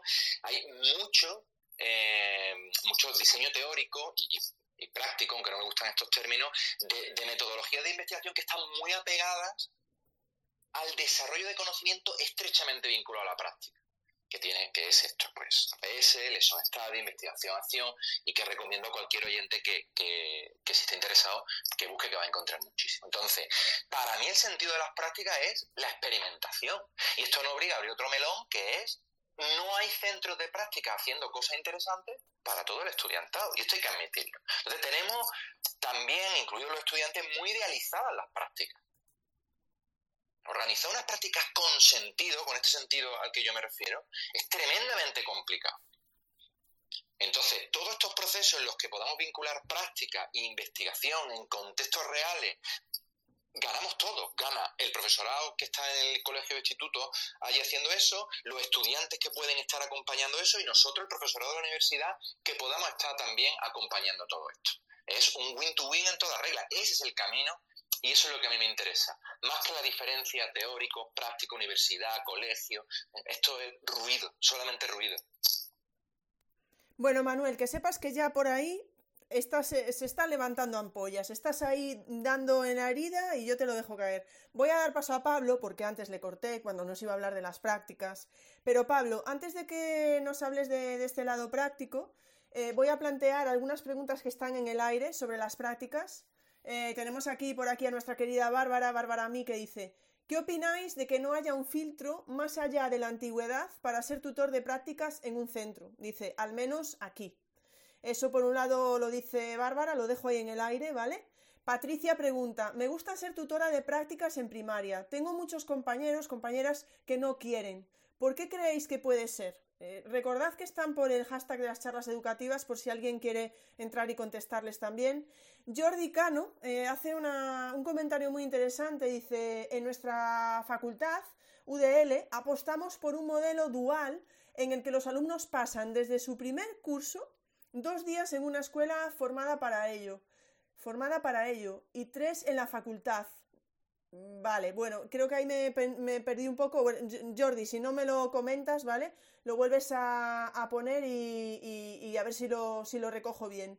Eh, Ave pregunta, mm, ¿no sería mejor construir la teoría a través de la práctica y no al revés? Como veis es que están saliendo, bueno, es que es, sabéis que es típico, las charlas educativas es una frutería especializada en melones y no paramos de abrirlos. Así que Pablo, mm, por favor, que antes te corte con las prácticas y, Dinos, coméntanos, llévalo por donde quieras. Nada, Ingrid, si es que estamos en tu casa, aquí lo que, lo que mandes. bueno, em, pues es que justo acaba de retuitear el, el tuit de, de Jordi. Eh, esto es el ideal, ¿no? El que estén de, prácticas en una escuela formada para ello eh, ya desde el principio y entiendo que en interacción continua, ¿no? Porque mm, lo que lo que quería decir antes con, con las prácticas es que eh, pues sí que es un elemento fundamental en la formación, pero de los futuros docentes, pero que no tiene que limitarse a, ver cómo funciona un centro educativo, eh, qué es esto de cómo funcionan los departamentos, las programaciones, que una evaluación como es desde dentro. O sea, que no solo es eso, eso solamente es una parte mínima. El, casi y la burocracia y todo, pues sí, ¿no? Hay que conocerlo, pero es una parte, una parte mínima. Lo que sería ideal es que si en magisterio, en el máster, estamos trabajando y vuelvo a poner el ejemplo de matemáticas, ya, ya me perdonaréis, estamos trabajando un enfoque de enseñanza a través de la resolución de problemas pues cómo fundamentar eh, la construcción de, de, todo el contenido matemático a partir de situaciones, eh, problemas, poco a poco, ¿no? Sin, sin dar nada por supuesto, en un clima de interacción en el aula donde se hacen puestas en común y se trabaja a partir de las producciones del alumnado, pues claro, luego van a la práctica y, ven que se hace, eh, si no lo de siempre, algo muy parecido. Y el siempre entre comillas, porque también conozco excelentes tutores, tanto de, magisterio como de, profesorado, pero este problema está ahí, que eh, tú puedes trabajar un mensaje fundamentado en investigaciones que vienen de, la didáctica y luego van al, centro y dicen pues es que esto no esto no se hace para qué para qué me sirve es como la me han formado para usar EPIs que decía Manuel y luego aquí no hay. Pues pues para qué pues para cambiar eso. esa es la respuesta, ¿no? Pero es muy difícil cambiar esa inercia. Hay muchos autores que, que, la identifican. Hace poco ponía una cita de, de Wright por, por Twitter en la cual eh, pues, eh, se hacía eco de que los docentes cuando empezamos a trabajar pues tendemos a reproducir los modelos de enseñanza que hemos vivido como, como estudiantes. Y, es un problema porque cuesta mucho salir de, esa rueda. En cuanto por recoger lo que comentabas de, Bárbara, y otra compañera sobre la, tutorización de, los practicum, pues sí que es un problema. Creo que en alguna comunidad,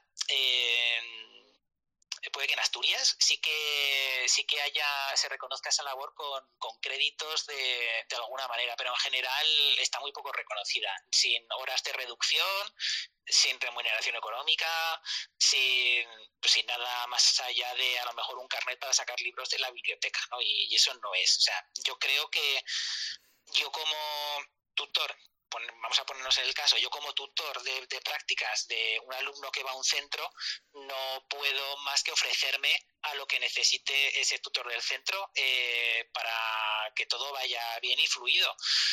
Pero no puedo exigirle, eh, pues es que vamos a hacer esta unidad que, esta serie de tareas que hemos pensado, diseñado aquí en este trabajo de asignatura para ver cómo, cómo surgen, pues, pues no, no se o sea, no porque no tiene nada, eh, no tiene ninguna contrapartida. Mm, entonces sí que hay un problema, ¿no? Y, eh, y, es un problema que yo creo que es fundamental y muchas veces hace que las prácticas pierdan todo el valor que, que deberían tener. Y si no es todo el valor, pues el 90% del, del valor. Y eso era lo que quería decir de las prácticas, ¿eh, Ingrid? Bueno, muchas gracias, Pablo. Antes te, te debiste de quedar, pero esta que dice. En fin. Bueno, voy a dar paso, vamos a, ahora sí que vamos a, al supermelón, vamos a acabar con el supermelón que vamos a abrir ahora mismo, pero antes voy a dejar en el aire, porque es que mm, digo que no doy micros en este tipo de spaces y es que llevamos hora y media y nos queda una última pregunta, ¿vale? Nos queda una última pregunta. Pero voy a dejar en el aire, por si alguien luego lo puede recoger, Víctor o Noelia, que no habéis hablado de las prácticas, ya nos voy a dar paso ahora, porque si no, no terminamos ni mañana, pero os lo dejo ahí por si luego queréis hacer algún comentario en vuestra intervención de la tercera pregunta sobre este tema, pues por supuesto, Víctor, Noelia, os lo, os lo dejo ahí. Pero Inma Hernández también nos deja sobre la mesa, dice, tenemos un problema también con el número de tutores de prácticas en especialidades que atienden individualmente o en pequeño grupo, como pedagogía terapéutica o audición y lenguaje. Eh, Inma dice, ¿por qué creéis que es? ¿Vale? Lo deja ahí en el aire, eh, luego si queréis recogerlo. Pero vamos con la última pregunta, vamos con, con, el último melón, con el que está más de actualidad ahora mismo, y es todo lo que tiene que ver con el, con el MIR docente, del que se está hablando, con el acceso a la carrera docente, eh, que es, bueno, Pablo lo decía, que había compartido un tuit justo hoy de, la ministra, y sabemos que está habiendo mucha muchas noticias últimamente, y vamos a ver cuál es vuestra opinión al respecto, Manuel. Bueno, pues vaya, vaya melonazo, sí. Eh, bueno, sí, cabría hablar también eh, lo primero de cómo se está, del proceso por el cual se está elaborando todo esto, ¿no? que tiene que ver con el documento de, 24 propuestas sobre el que además han trabajado muchos compañeros, Trujillo, eh, Nacho Riva, el propio eh, Quique, que está por aquí de oyente. Entonces, cabría hablar de eso también. A mí me parece que en este tema concreto eh, tenemos muy idealizado el MIR en medicina. Yo creo, mm, creo que que a lo mejor si empezamos a hablar con gente que haya hecho MIR y empezamos a hablar con médicos, a lo mejor se nos quitan las ganas del MIR en educación, ¿no? Em, Dicho esto, a mí me pregunta la gente, ¿está a favor o en contra del MIR? Y digo, eh, no lo sé, porque como todavía no sé cómo se va a plantear, claro, eh, a mí me parece que hablar con rigor no es decir MIR sí o MIR no, es qué procesos se van a dar en ese MIR.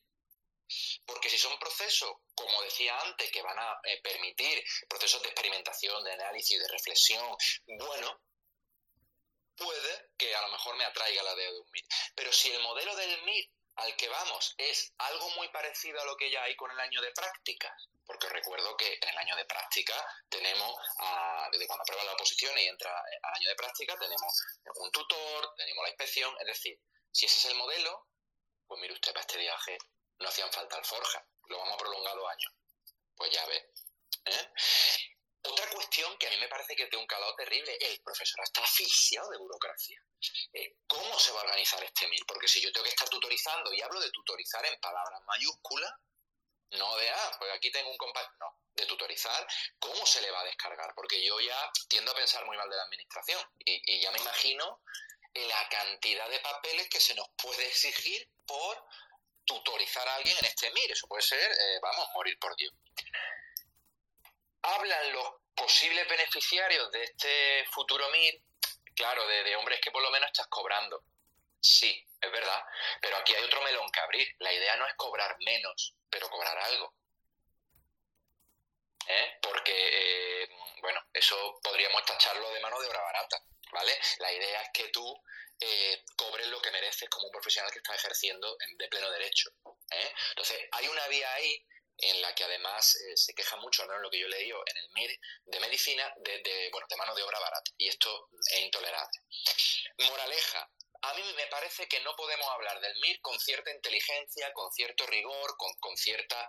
porque no sabemos cómo se va a, a, organizar este MIR. Y eso, para mí, ya dice mucho de cuál es la idea del MIR. Yo lamentándolo mucho, me parece que estamos ante un caso de política, es decir, vamos a hablar de poner un MIR porque parece ser que hay cierto sector que está a favor, pero tampoco tenemos mucho interés en organizar un MIR con algo con sentido. No por nada, porque si no la propuesta del MIR ya hubiera llegado esbozada o bastante más eh, elaborada. Entonces a mí me parece que, esto es política, nada que ver con una preocupación real, fidedigna del acceso a la profesión docente, por no hablar del dineral que esto conllevaría yo ahí lo dejo, que creo que mis compañeros tendrán también bastante que hablar. Bueno, pues muchas gracias Manuel, está bien ahí para acabar con estas reflexiones. Pablo, puedes hablar de lo que quieras, ¿eh? No te voy a quitar la... Pues, pues mira, esto de la papiroflexia, que también me gusta mucho.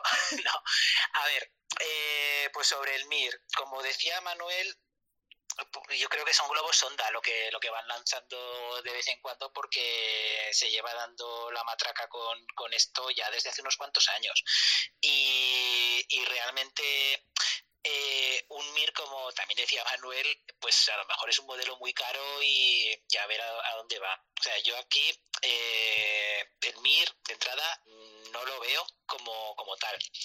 Ahora bien, eh, me vuelvo a lo que decíamos al principio, sí que hace falta un plan de desarrollo profesional que involucre a la formación continua. Y entendiendo formación continua no como una serie de, de cursitos que se van haciendo eh, como picoteando, ¿no? Pues, ay, me apetece este curso de esta metodología de no sé qué, ay, este curso de, de no sé cuántas. No, no, no, o sea, me refiero a un plan de formación estructurado al estilo de lo que de lo que se hacía, de lo que os comentaba que se hace en Japón, ¿no? Ese, eso ese lesson study en, en matemáticas, que sí que repercuta luego en la práctica docente, de verdad. Es decir, que eh, en, el mismo todo se haga el diseño de una secuencia didáctica, se reflexione sobre esa secuencia de manera compartida, haya codocencia, para, pero codocencia, claro, es que también aquí lo de la codocencia, pues hace unos meses se habló mucho de codocencia en las redes y, no es poner a dos o más profesores dentro del aula y ya, o de diferentes materias, porque hay, yo creo que cuando leí esta retaila de tweets casi siempre se ponía la codocencia como dentro del mundillo este de, de los ámbitos, ¿no? En secundaria, y yo ves que la codocencia no, no tiene por qué ser todo un profe de mates y uno de biología, no, no, no. Es que lo mejor desde mi punto de vista es que sean dos profes de mates y no que uno explique y el otro esté escuchándoles explicar. No, tampoco. O sea, es para que la interacción en el aula sea lo más rica posible. Entonces, eh, esquemas tipo lesson study basados en ese en ese modelo que tampoco es el único pero que sí que implican cierta formación continua de, calidad y enmarcada dentro del horario de, un docente pues es a lo que deberíamos tender y en cierta manera es asumir que como formación inicial nos vamos a quedar cortos, hagamos lo que hagamos y unas prácticas eh, que sí que estaría bien mejorarlas en el sentido de lo que hemos dicho, pues también se van a quedar cortas porque... Em, porque podemos seguir formándonos y tenemos que seguir formándonos a lo largo de toda nuestra vida profesional. Y, y eso es, Ingrid. Me dice Ingrid que le dé paso a, Víctor, que a se le ha bloqueado, así que, eh, Víctor, cuando quieras, todo tuyo. Por... Vale, perfecto. Bueno, pues eh, yo sobre, sobre este tema, pues nuevamente es un tema, es un tema muy, muy polémico, ¿no? Y, y también matices, estoy viendo estáis poniendo y hay una diversidad de respuestas importantes. Eh, yo creo que nos tenemos que plantear a nivel de prácticas, es decir, necesidad de prácticas, sí, por supuesto, ¿no? Por supuesto. Y, fijaos que yo creo que estaréis de acuerdo conmigo en que todos nosotros, cada año que damos docencia, mejoramos nuestra, nuestra docencia. O sea, yo, por lo menos yo, pues cada año, en un curso, cada curso es diferente en cómo afronto la docencia en cada materia que imparto. Y la que imparto ahora este curso académico es distinta a la de hace tres años o la, o la del año. Pues cada año, en un curso, cada curso es diferente en cómo afronto la docencia en cada materia que imparto. Y la que imparto ahora este curso académico es distinta a la de hace tres años, o, la del año pasado incluso, o hace cinco años. Entonces, en este, en este periodo de tiempo, pues, en, mi propia práctica docente ya me está dando indicativos de, ir mejorando. ¿no? ¿Cómo puedo mejorar? Énfasis. Por una parte, si tiene que haber a lo mejor puesto más el foco en este tema, eh, si a lo mejor pues un alumno pues que estaba un poquito más distraído, pues cómo me dirigía a él, etcétera. Yo reflexiono muchísimo sobre la práctica docente y yo creo que deberíamos de reflexionar todos, no, no acabar la clase y, cerrar la maleta. Y después también lo importante es conocer otras prácticas docentes. Y aquí estamos acostumbrados muchas veces a compartir proyectos, y yo me incluyo. Yo comparto proyectos didácticos que, que realizo y, y, está bien, por supuesto, ¿no? Eh, compartir conocimientos para que otros profesores pues, puedan también verlos. Pero lo que enriquece realmente la práctica docente es meterte en el aula con otro docente y ver cómo eh, lleva a cabo ese proyecto. Por una cosa es el papel, donde tú me explicas cómo es el proyecto, qué objetivos, cómo lo evalúas, cómo haces la metodología, pero otra cosa es cómo tú vives el proyecto dentro de clase. A lo mejor yo lo llevo y no tengo el éxito porque simplemente pues, eh, mis palabras no tienen el impacto que tus palabras eh, están causando eh, la motivación del alumnado para participar en ese proyecto. Por tanto, yo creo que la mejora de la calidad docente y la práctica docente es meterte en el aula con un docente. ¿Qué sucede en el periodo de prácticas? A veces el alumno se enfrenta él solo al aula y no ve cómo practica el, el otro docente, ¿no? Por tanto, a nivel de prácticas eh, de la carrera, pues eh, los alumnos me informan de muchísimas cosas. Me informan a veces de profesores que no tienen ni siquiera ni la programación ni la siguen. Eh, que van improvisando en el día a día. Me informan que a veces pues, que hacen siempre las mismas tareas. Otras veces están súper contentos con el profesor, que es súper trabajador, que se desvive, que atiende muy bien a los alumnos. Entonces, eso también es importante que el alumnado tenga riqueza en las prácticas, riqueza de práctica docente, para que no quede un único modelo, sino que observe múltiples modelos, algunos más acertados y otros menos acertados, ¿no? porque también de esos errores también puede fortalecerse. Y luego también a nivel de centros educativos. Hay una diversidad de centros educativos, unos con más material, otros con menos, unos más innovadores, otros menos. El, alumnado lo mismo. Es decir, el alumnado de un centro rural, el alumnado de un centro urbano, el alumnado de un determinado eh, barrio o de una comunidad autónoma. De todo eso enriquece. Por tanto, prácticas sí. Eh, muchas prácticas, por supuesto. Infinitas prácticas, por supuesto.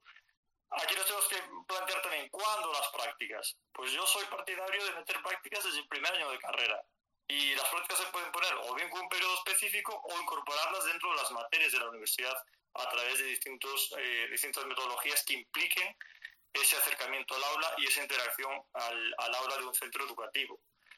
Claro, a ver, estoy plantando un modelo utópico, ¿no? Sin mucho cambio, de mucho cambio dentro del sistema, pero creo que sería muy enriquecedor muy enriquecedor que un alumno eh, futuro docente vea ya eh, prácticas desde el primer año, de carrera. El segundo también, el tercero también, el cuarto también.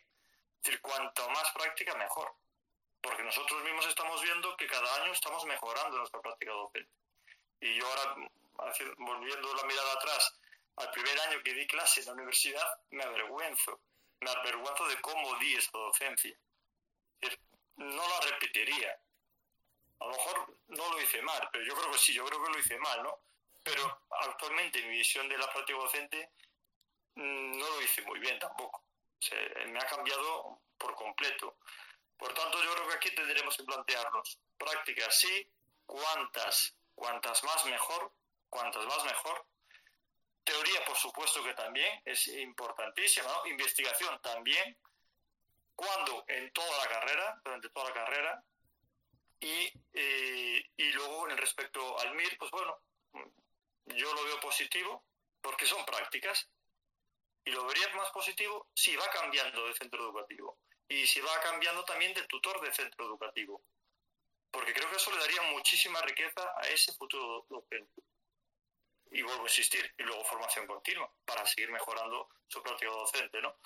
Y como anécdota también, así como dato curioso, este año yo dirijo mucho práctico al alumnado, tanto de primaria y infantil como de secundaria, y este año me extrañó que las memorias de práctica, muchos de ellos manifestaron mucha fatiga. Decían que, que acababan la jornada muy cansados. E incluso pues que algún profesor, pues como lo vio tan cansado, le dijo, oye, mañana no vengas. Entonces, fijaos, fijaos que la fatiga, al igual que sucede con el ámbito del ejercicio físico solamente se combate con el entrenamiento.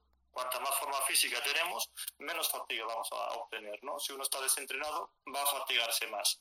Entonces yo creo que más prácticas son necesarias, porque si el alumnado está manifestando cierta fatiga a la hora de llevar el control de, clase, de dirigirse a los alumnos, pues bueno, algunos docentes también manifestaron en sus informes que no sabía atender a cada alumno, o que se ponía muy nervioso, o que se frustraba, o que empezaba a llorar, algunos casos también, ¿no? De esa frustración de no soy capaz de gestionar el aula.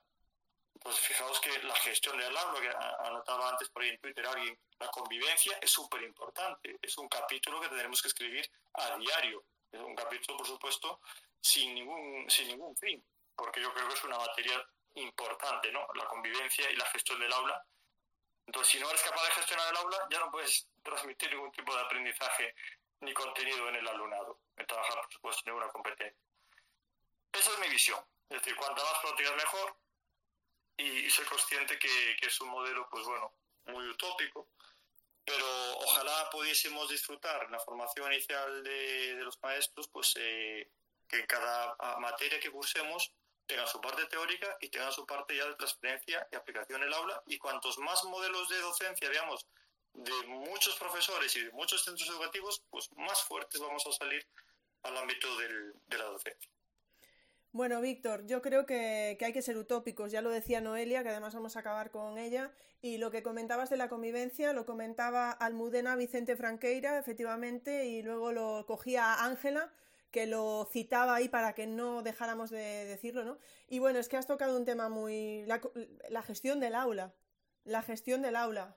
Eh, bueno, yo es que a veces lo pienso, ¿no? Es que tú puedes decir en tus clases Mm, si tenemos un alumno disruptivo, pues actuaremos de esta manera. Si para gestionar el aula, pero claro, hasta que te ves en el aula realmente como estás comentando, ¿no? Yo creo que hay temas que, no sé, ¿eh? ahora a, lo mejor, eso no quiere decir que no haya que tratarlos, ¿eh? No me entendáis mal, pero creo que, bueno, no sé, a veces hay un mundo en hablar es fácil, y, pero luego verlo en el aula hay una parte que probablemente nunca se nos pueda o podamos llegar a enseñar. No lo sé, a lo mejor estoy diciendo algo que no es correcto. Ahora que me lo diga Noelia, eh, lo voy a dejar ahí.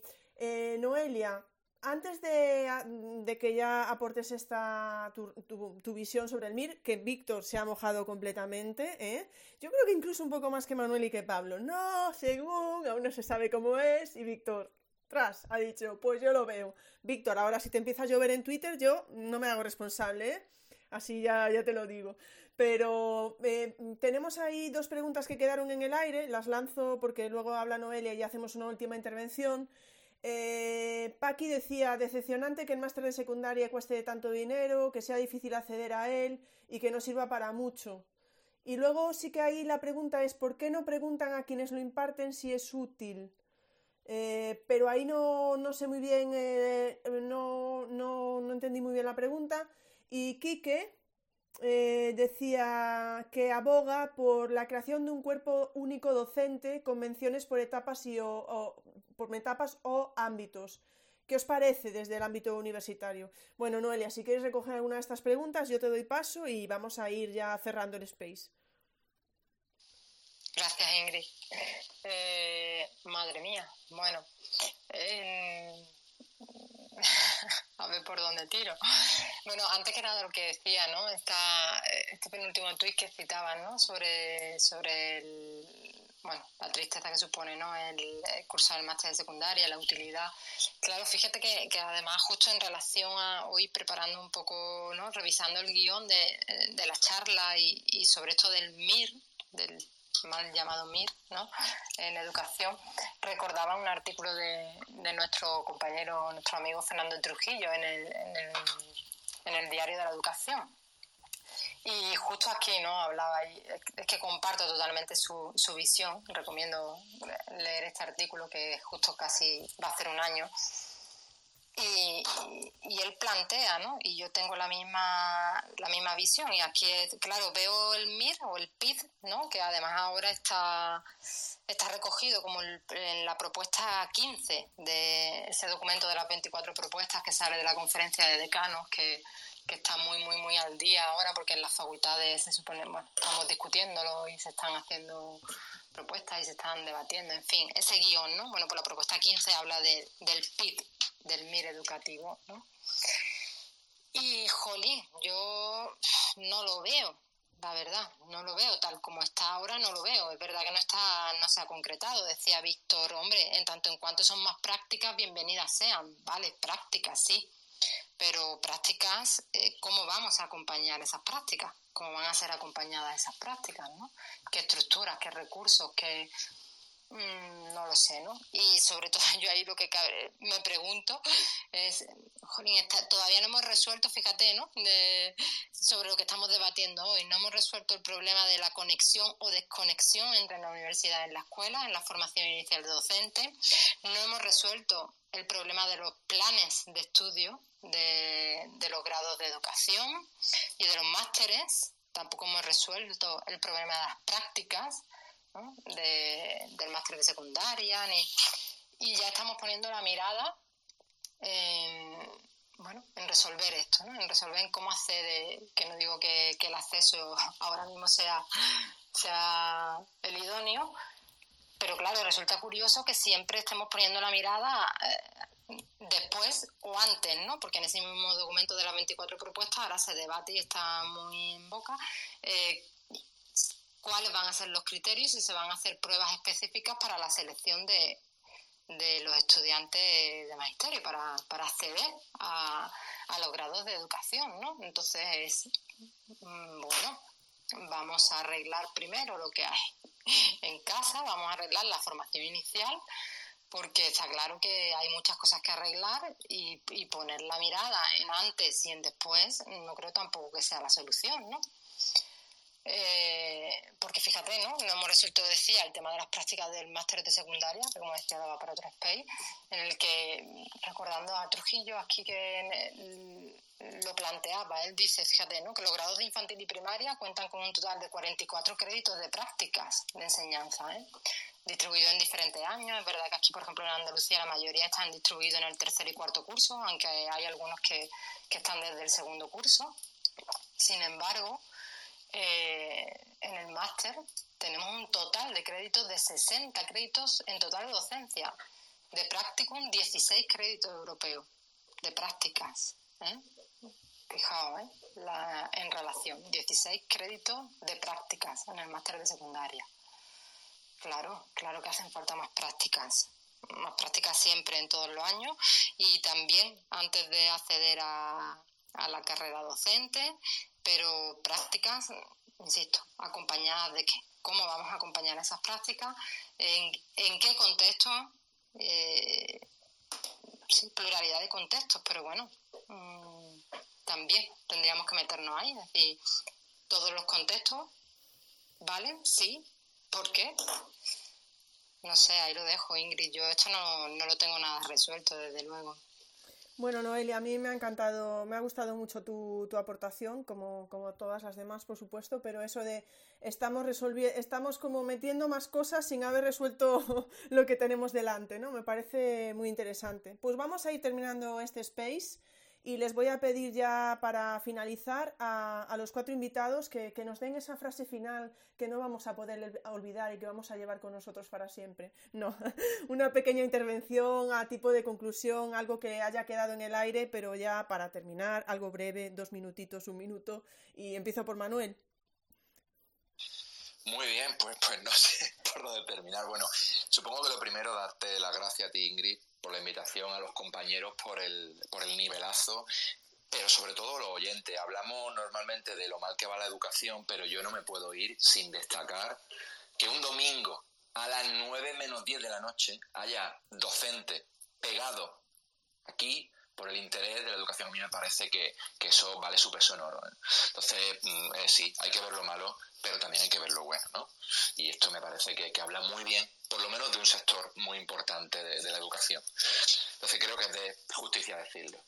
Yo, eh, bueno, por cerrar, yo pediría en general eh, un poco lo que decía al principio, rigor, prudencia y respeto. Es decir, la educación es muy compleja, mm, tenemos que dejar de hacer análisis simples, tenemos que entender la complejidad del asunto y, hablar con prudencia.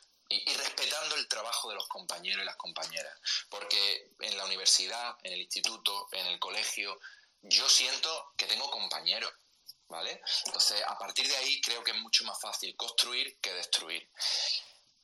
Me parece que debemos empezar a asumir que esto de la relación entre la teoría y la práctica es un asunto terriblemente complejo, especialmente en educación.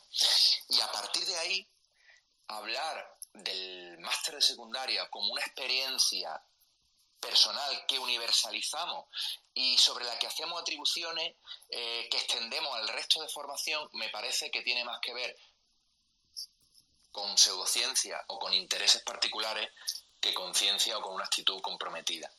Invito desde aquí y ya a Ingrid a que haga un, un space sobre el máster, además ahí recojas todo el guante Ingrid, y me parece que debemos empezar a pedir a las facultades más. En la línea de lo que decía Noelia, voy a ir a mi facultad y voy a empezar a pedir y voy a empezar a ofrecer mi contexto y voy a empezar a trabajar. Porque es verdad que yo estoy convencido de que la piedra del cambio está en la facultad. Si somos capaces de formar a profesionales mm, eh, con esos principios, eh, esos criterios profesionales sólidos, después cuando se incorporen a la escuela van a transformar. Y para eso yo invito a todos los profesionales que están en la facultad que vengan a la facultad a ofrecer su espacio, a buscar su espacio y a investigar con nosotros. Yo creo que eso es eh, casi obligado, ¿vale? Y bueno, pues mi conclusión sería eh, así, mm, final, eh, huir de la receta, la misma que les digo a mi, a mi estudiante. Huir de aquella persona que os dé recetas simples a problemas complejos. Yo creo que esto es algo que deberíamos tener en todo, pero especialmente en esto de la educación. Nuestro campo de estudio, como os decía al principio, a mucha honra, es terriblemente complejo. Y eso hace que haya, como decía algún oyente por ahí al principio, que investigar más investigar mucho. Nada más. Muchas gracias a todos y a todas de nuevo por aguantar, por aguantarnos. Bueno, Manuel, por aguantarte a ti, que los demás han estado muy bien. que no, que es es que ya cuando, cuando hay confianza. Yo creo que efectivamente la educación es muy compleja. Eh, bueno, a veces me lo achacan, pero para eso está el debate dominguero, ¿no? A veces me achacan lo del debate dominguero, que no es sí, que no es no. Yo ya sé que no es sí que, y que no es no, pero más allá de la encuesta que se pone en el debate dominguero, lo interesante es contestar la encuesta y luego ya en los comentarios pues dejar las opiniones, ¿no? Pero efectivamente sabemos todos que el debate dominguero es el debate dominguero y, la educación nunca, y la mayoría de las respuestas yo creo que en la vida, ¿no? Y no nos vamos a poner filosóficos, pero no suele ser un sí o un no, un blanco o un negro. La respuesta suele estar en los grises, no lo sé.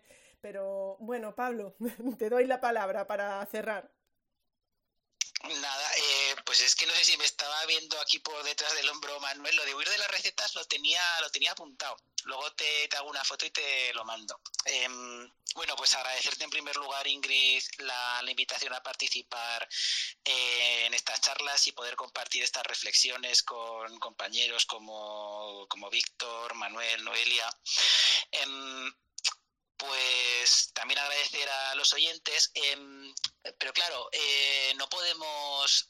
Mm, no podemos dejar todo en manos de, pues me conecto un domingo por la tarde a, a, escuchar a ver qué, dicen esto sobre, sobre educación o vamos a formarnos un sábado porque no sé qué. Yo creo que tenemos que salir con la idea de, por un lado, demandar esa formación continua que de verdad estructurada de la que hablábamos antes y, y, por otro lado como también decía Manuel pues perder un poco el miedo a acercarnos a esos círculos universitarios donde pues una colaboración con, con el profesorado pues puede dar lugar a experiencias de investigación por un lado y de práctica reflexiva muy interesantes. Yo siempre he sido muchos años, bueno, muchos, eh, unos cuantos, porque esto además se ha acabado recientemente, eh, profesor de grupos de tarde, donde recalaban alumnos que hacían, cursaban la, eh, adaptación al grado en magisterio. Y y siempre digo que entre los mejores alumnos que he tenido, mm, pues están estos compañeros, ¿no? Porque me decían, jo Pablo, es que esto que estáis contando sobre, sobre las fracciones, los decimales, porque la asignatura pues, era didáctica de la aritmética 2, que va sobre el número racional, pues es que esto es una pasada, porque en clase lo voy a probar, tal, es que esto es muy distinto a lo que, a cómo lo planteo en clase, y esto tiene mucho más sentido. Em, entonces me quedaría con, con, la idea que transmite esta reflexión de que de lo importante que es no solo la práctica, sino la práctica reflexiva pasada por eh, esa teoría entre, entre comillas, porque antes eh, en algún tuit eh, con el hashtag alguien comentaba que eh, la práctica no debería nacer de la teoría, sino al revés. Pues es es sintetizar mucho. Es que la teoría no nace de la nada, siempre nace de, la práctica, y más en una ciencia social como, la educación. Y, nada más, quedarnos con esa idea de lo importante que es la, práctica reflexiva y, y sí, buscar una formación de, de calidad huyendo de las recetas, pero también demandar que estructuralmente se, se tenga en cuenta todo esto. Nada más, un saludo a todos. Muchísimas gracias, Pablo. Pues eh, voy a pasarte a ti em, el micro, Víctor, a ver qué haces, porque después del símil que pusiste del índice, yo ya no sé que, em, si vas a poder sorprendernos más, si vas a poder superar eso. Bueno, muchas gracias a ti, Ingrid, y la verdad que empecé cansado del Congreso, pero, pero me habéis activado, habéis activado positivamente y ha sido una tarde pues preciosa y por supuesto agradezco a todos los, los que estáis ahí escuchando el, el, todo la, la tertulia. Y a mí me gustan mucho los símiles y yo utilizo mucho, mucho tipo de recursos para intentar transmitir, ¿no? Y más especialmente cuando solamente se escucha un audio, y ahora os quiero invitar, os quiero invitar a todos, que no salió tampoco mucho este, este aspecto, ¿no? A veces echamos la culpa de, a los planes de estudio, a los, a los planes de formación dentro del, de las facultades, a las prácticas o al docente con el que hace las prácticas, etcétera, ¿no? Pero yo creo que aquí hay un, un aspecto que podemos mejorar nosotros. Es, es, es decir, el punto de vista en el propio docente. Y aquí me refiero al propio docente de universidad que está formando a futuros docentes. Y a esos docentes yo siempre pues, les invito a ejercer el rol de publicistas. Yo considero, y, y es, un, es un objetivo muy ambicioso, lo que os voy a decir, pero yo creo que el mayor objetivo que tiene un docente es ser un buen publicista, en el sentido de el publicista que busca, que busca cuando diseña un anuncio publicitario para vender un producto o un servicio pues se fija en dos aspectos básicos. Primero, mostrar el producto y el servicio. Que yo creo que eso lo hacemos todos, ¿no? En el aula. Yo cuando imparto clase de mis, en mis materias, pues les enseño el contenido de la materia, el índice, el índice, ¿no? Es lo que hablábamos antes de ese libro. Y, y ese índice, lógicamente, el alumnado lo conoce. Es decir, hablando de convivencia escolar que, que, salió antes, ¿no? Pues, ¿qué implica la convivencia escolar? ¿Qué agentes educativos implica la convivencia escolar? ¿Qué estrategias puedo tener yo como profesor?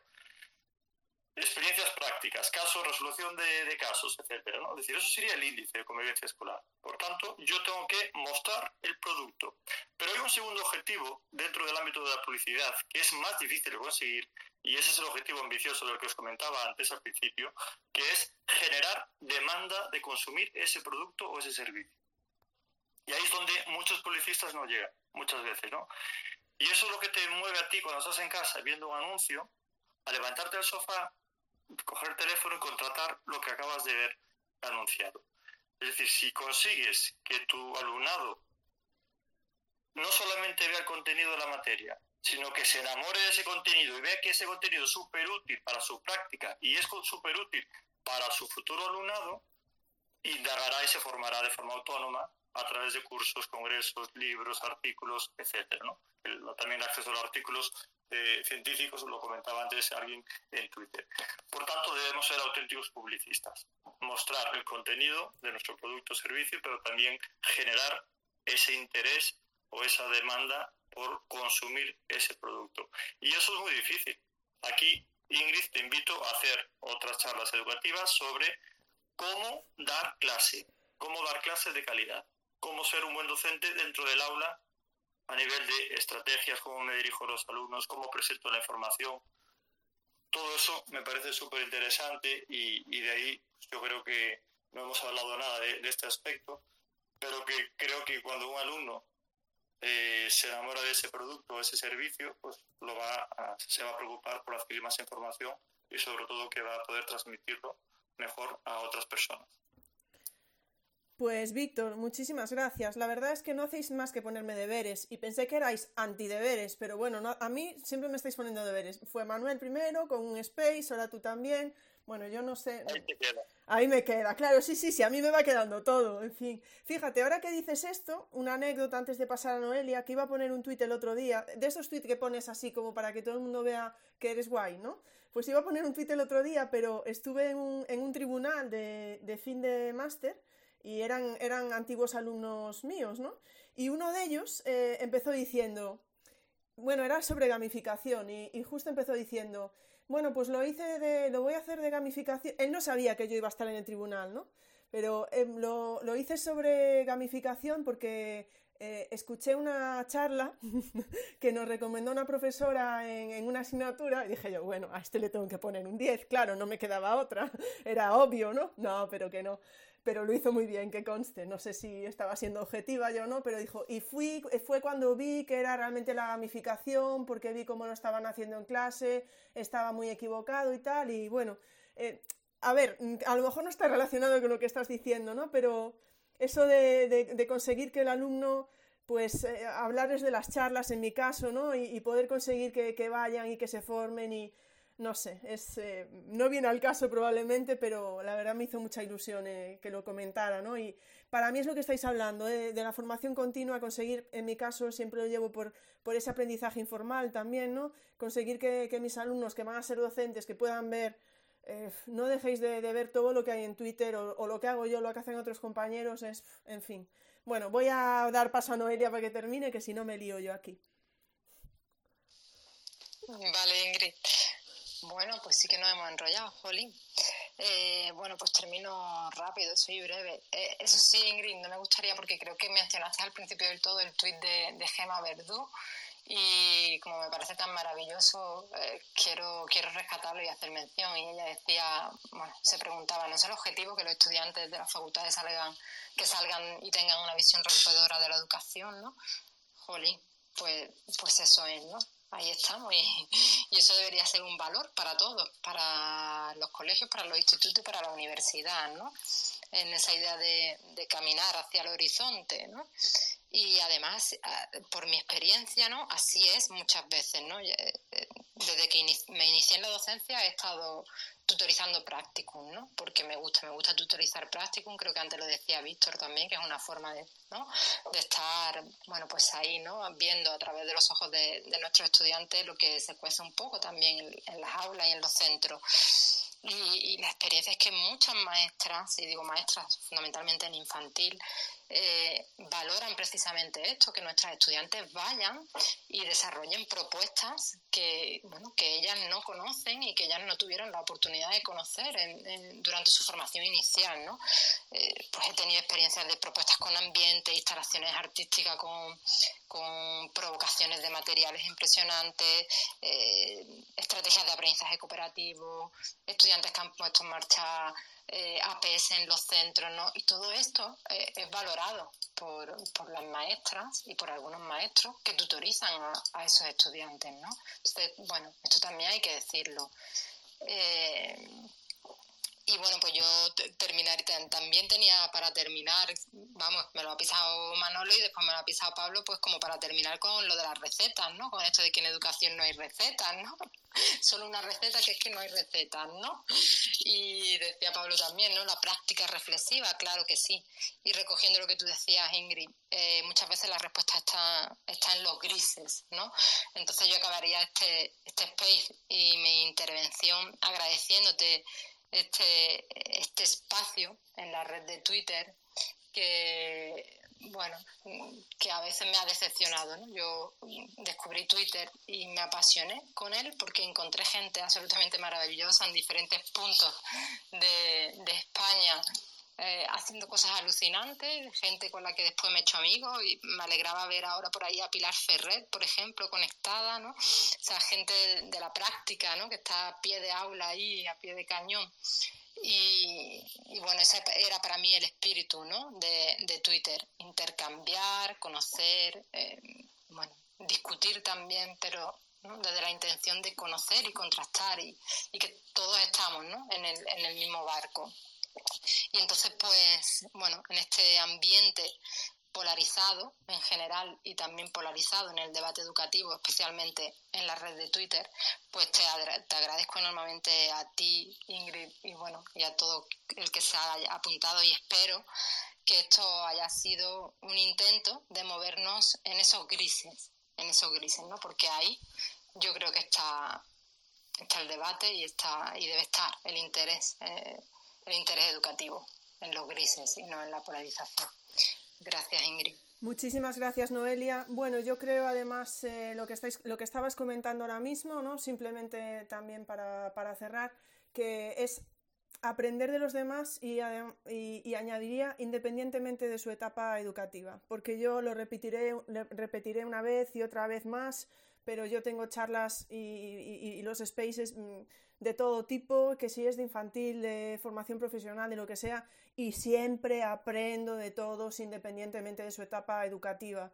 Dejémonos de centrar, yo creo, en ese sentido, porque eh, yo vienen profesoras de infantil y me saco ideas para mis clases, independientemente de que también me venga bien por el hecho de si yo doy clase en infantil, pues obviamente eh, está bien esa conexión, ¿no? Pero sí que sigue habiendo gente que entiendo que también por falta de tiempo, etcétera, me habla de como una charla, voy a ir a esa charla porque justo toca y yo, uff, pero yo de ti, sinceramente, iría a todas, ¿no?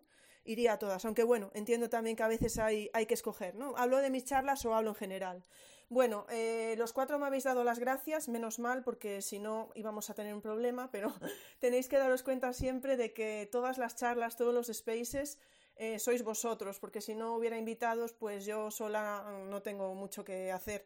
Y a todos los que estáis ahí, eh, que os estoy viendo, que os conozco ya, parece que somos familia, porque Twitter tiene ese lado que dice Noelia, que es muy, muy positivo y hemos hecho mucha piña. Y bueno, siempre que sea así en positivo, Simplemente recordaros, obviamente han quedado, se han abierto muchos melones que, están por ahí abiertos y que no podemos dejar que se pierdan. Eh, simplemente recordaros que está, justo lo tenéis por mi Twitter, las charlas en abierto para el mes de marzo, que el tema es la formación de profesorado en cualquier aspecto que queráis tratar. Eh, es un audio que me, me, vais a mandar a mí, lo vais a ver en el Google Forms y formará parte de, ese podcast, digamos ahora que le llamo en abierto, sabéis que me voy inventando cosas así por el camino, y donde podéis dar vuestra visión y vuestra aportación de la parte específica que queráis referida a la formación de profesorado. Bien que haya algo que haya salido aquí, hoy o que no haya salido, o bueno, vais a verlo en el Google Forms, así que os invito a todos a, participar. Recordaros que vamos a tener spaces cada 15 días que estaremos con Lola Cabrillana la, segunda semana de marzo y la última eh, con cuatro compañeros para hablar de TEA desde dentro. Y nada más, la semana que viene tenemos a Fernando Martí, eh, conocido ya de las charlas educativas. Muchísimas, muchísimas gracias a todos. Intentaré que esto pueda pasar a podcast. Vamos a cruzar los dedos y que así pueda ser. Y entre hoy y mañana. Y bueno, nada, muchísimas gracias y damos por finalizado el podcast. Bueno, el podcast, el Space, dale. Hombre, algo tenía, tenía que meter la pata ya sí o sí. Venga, un abrazo a todos. Chao, chao, chao.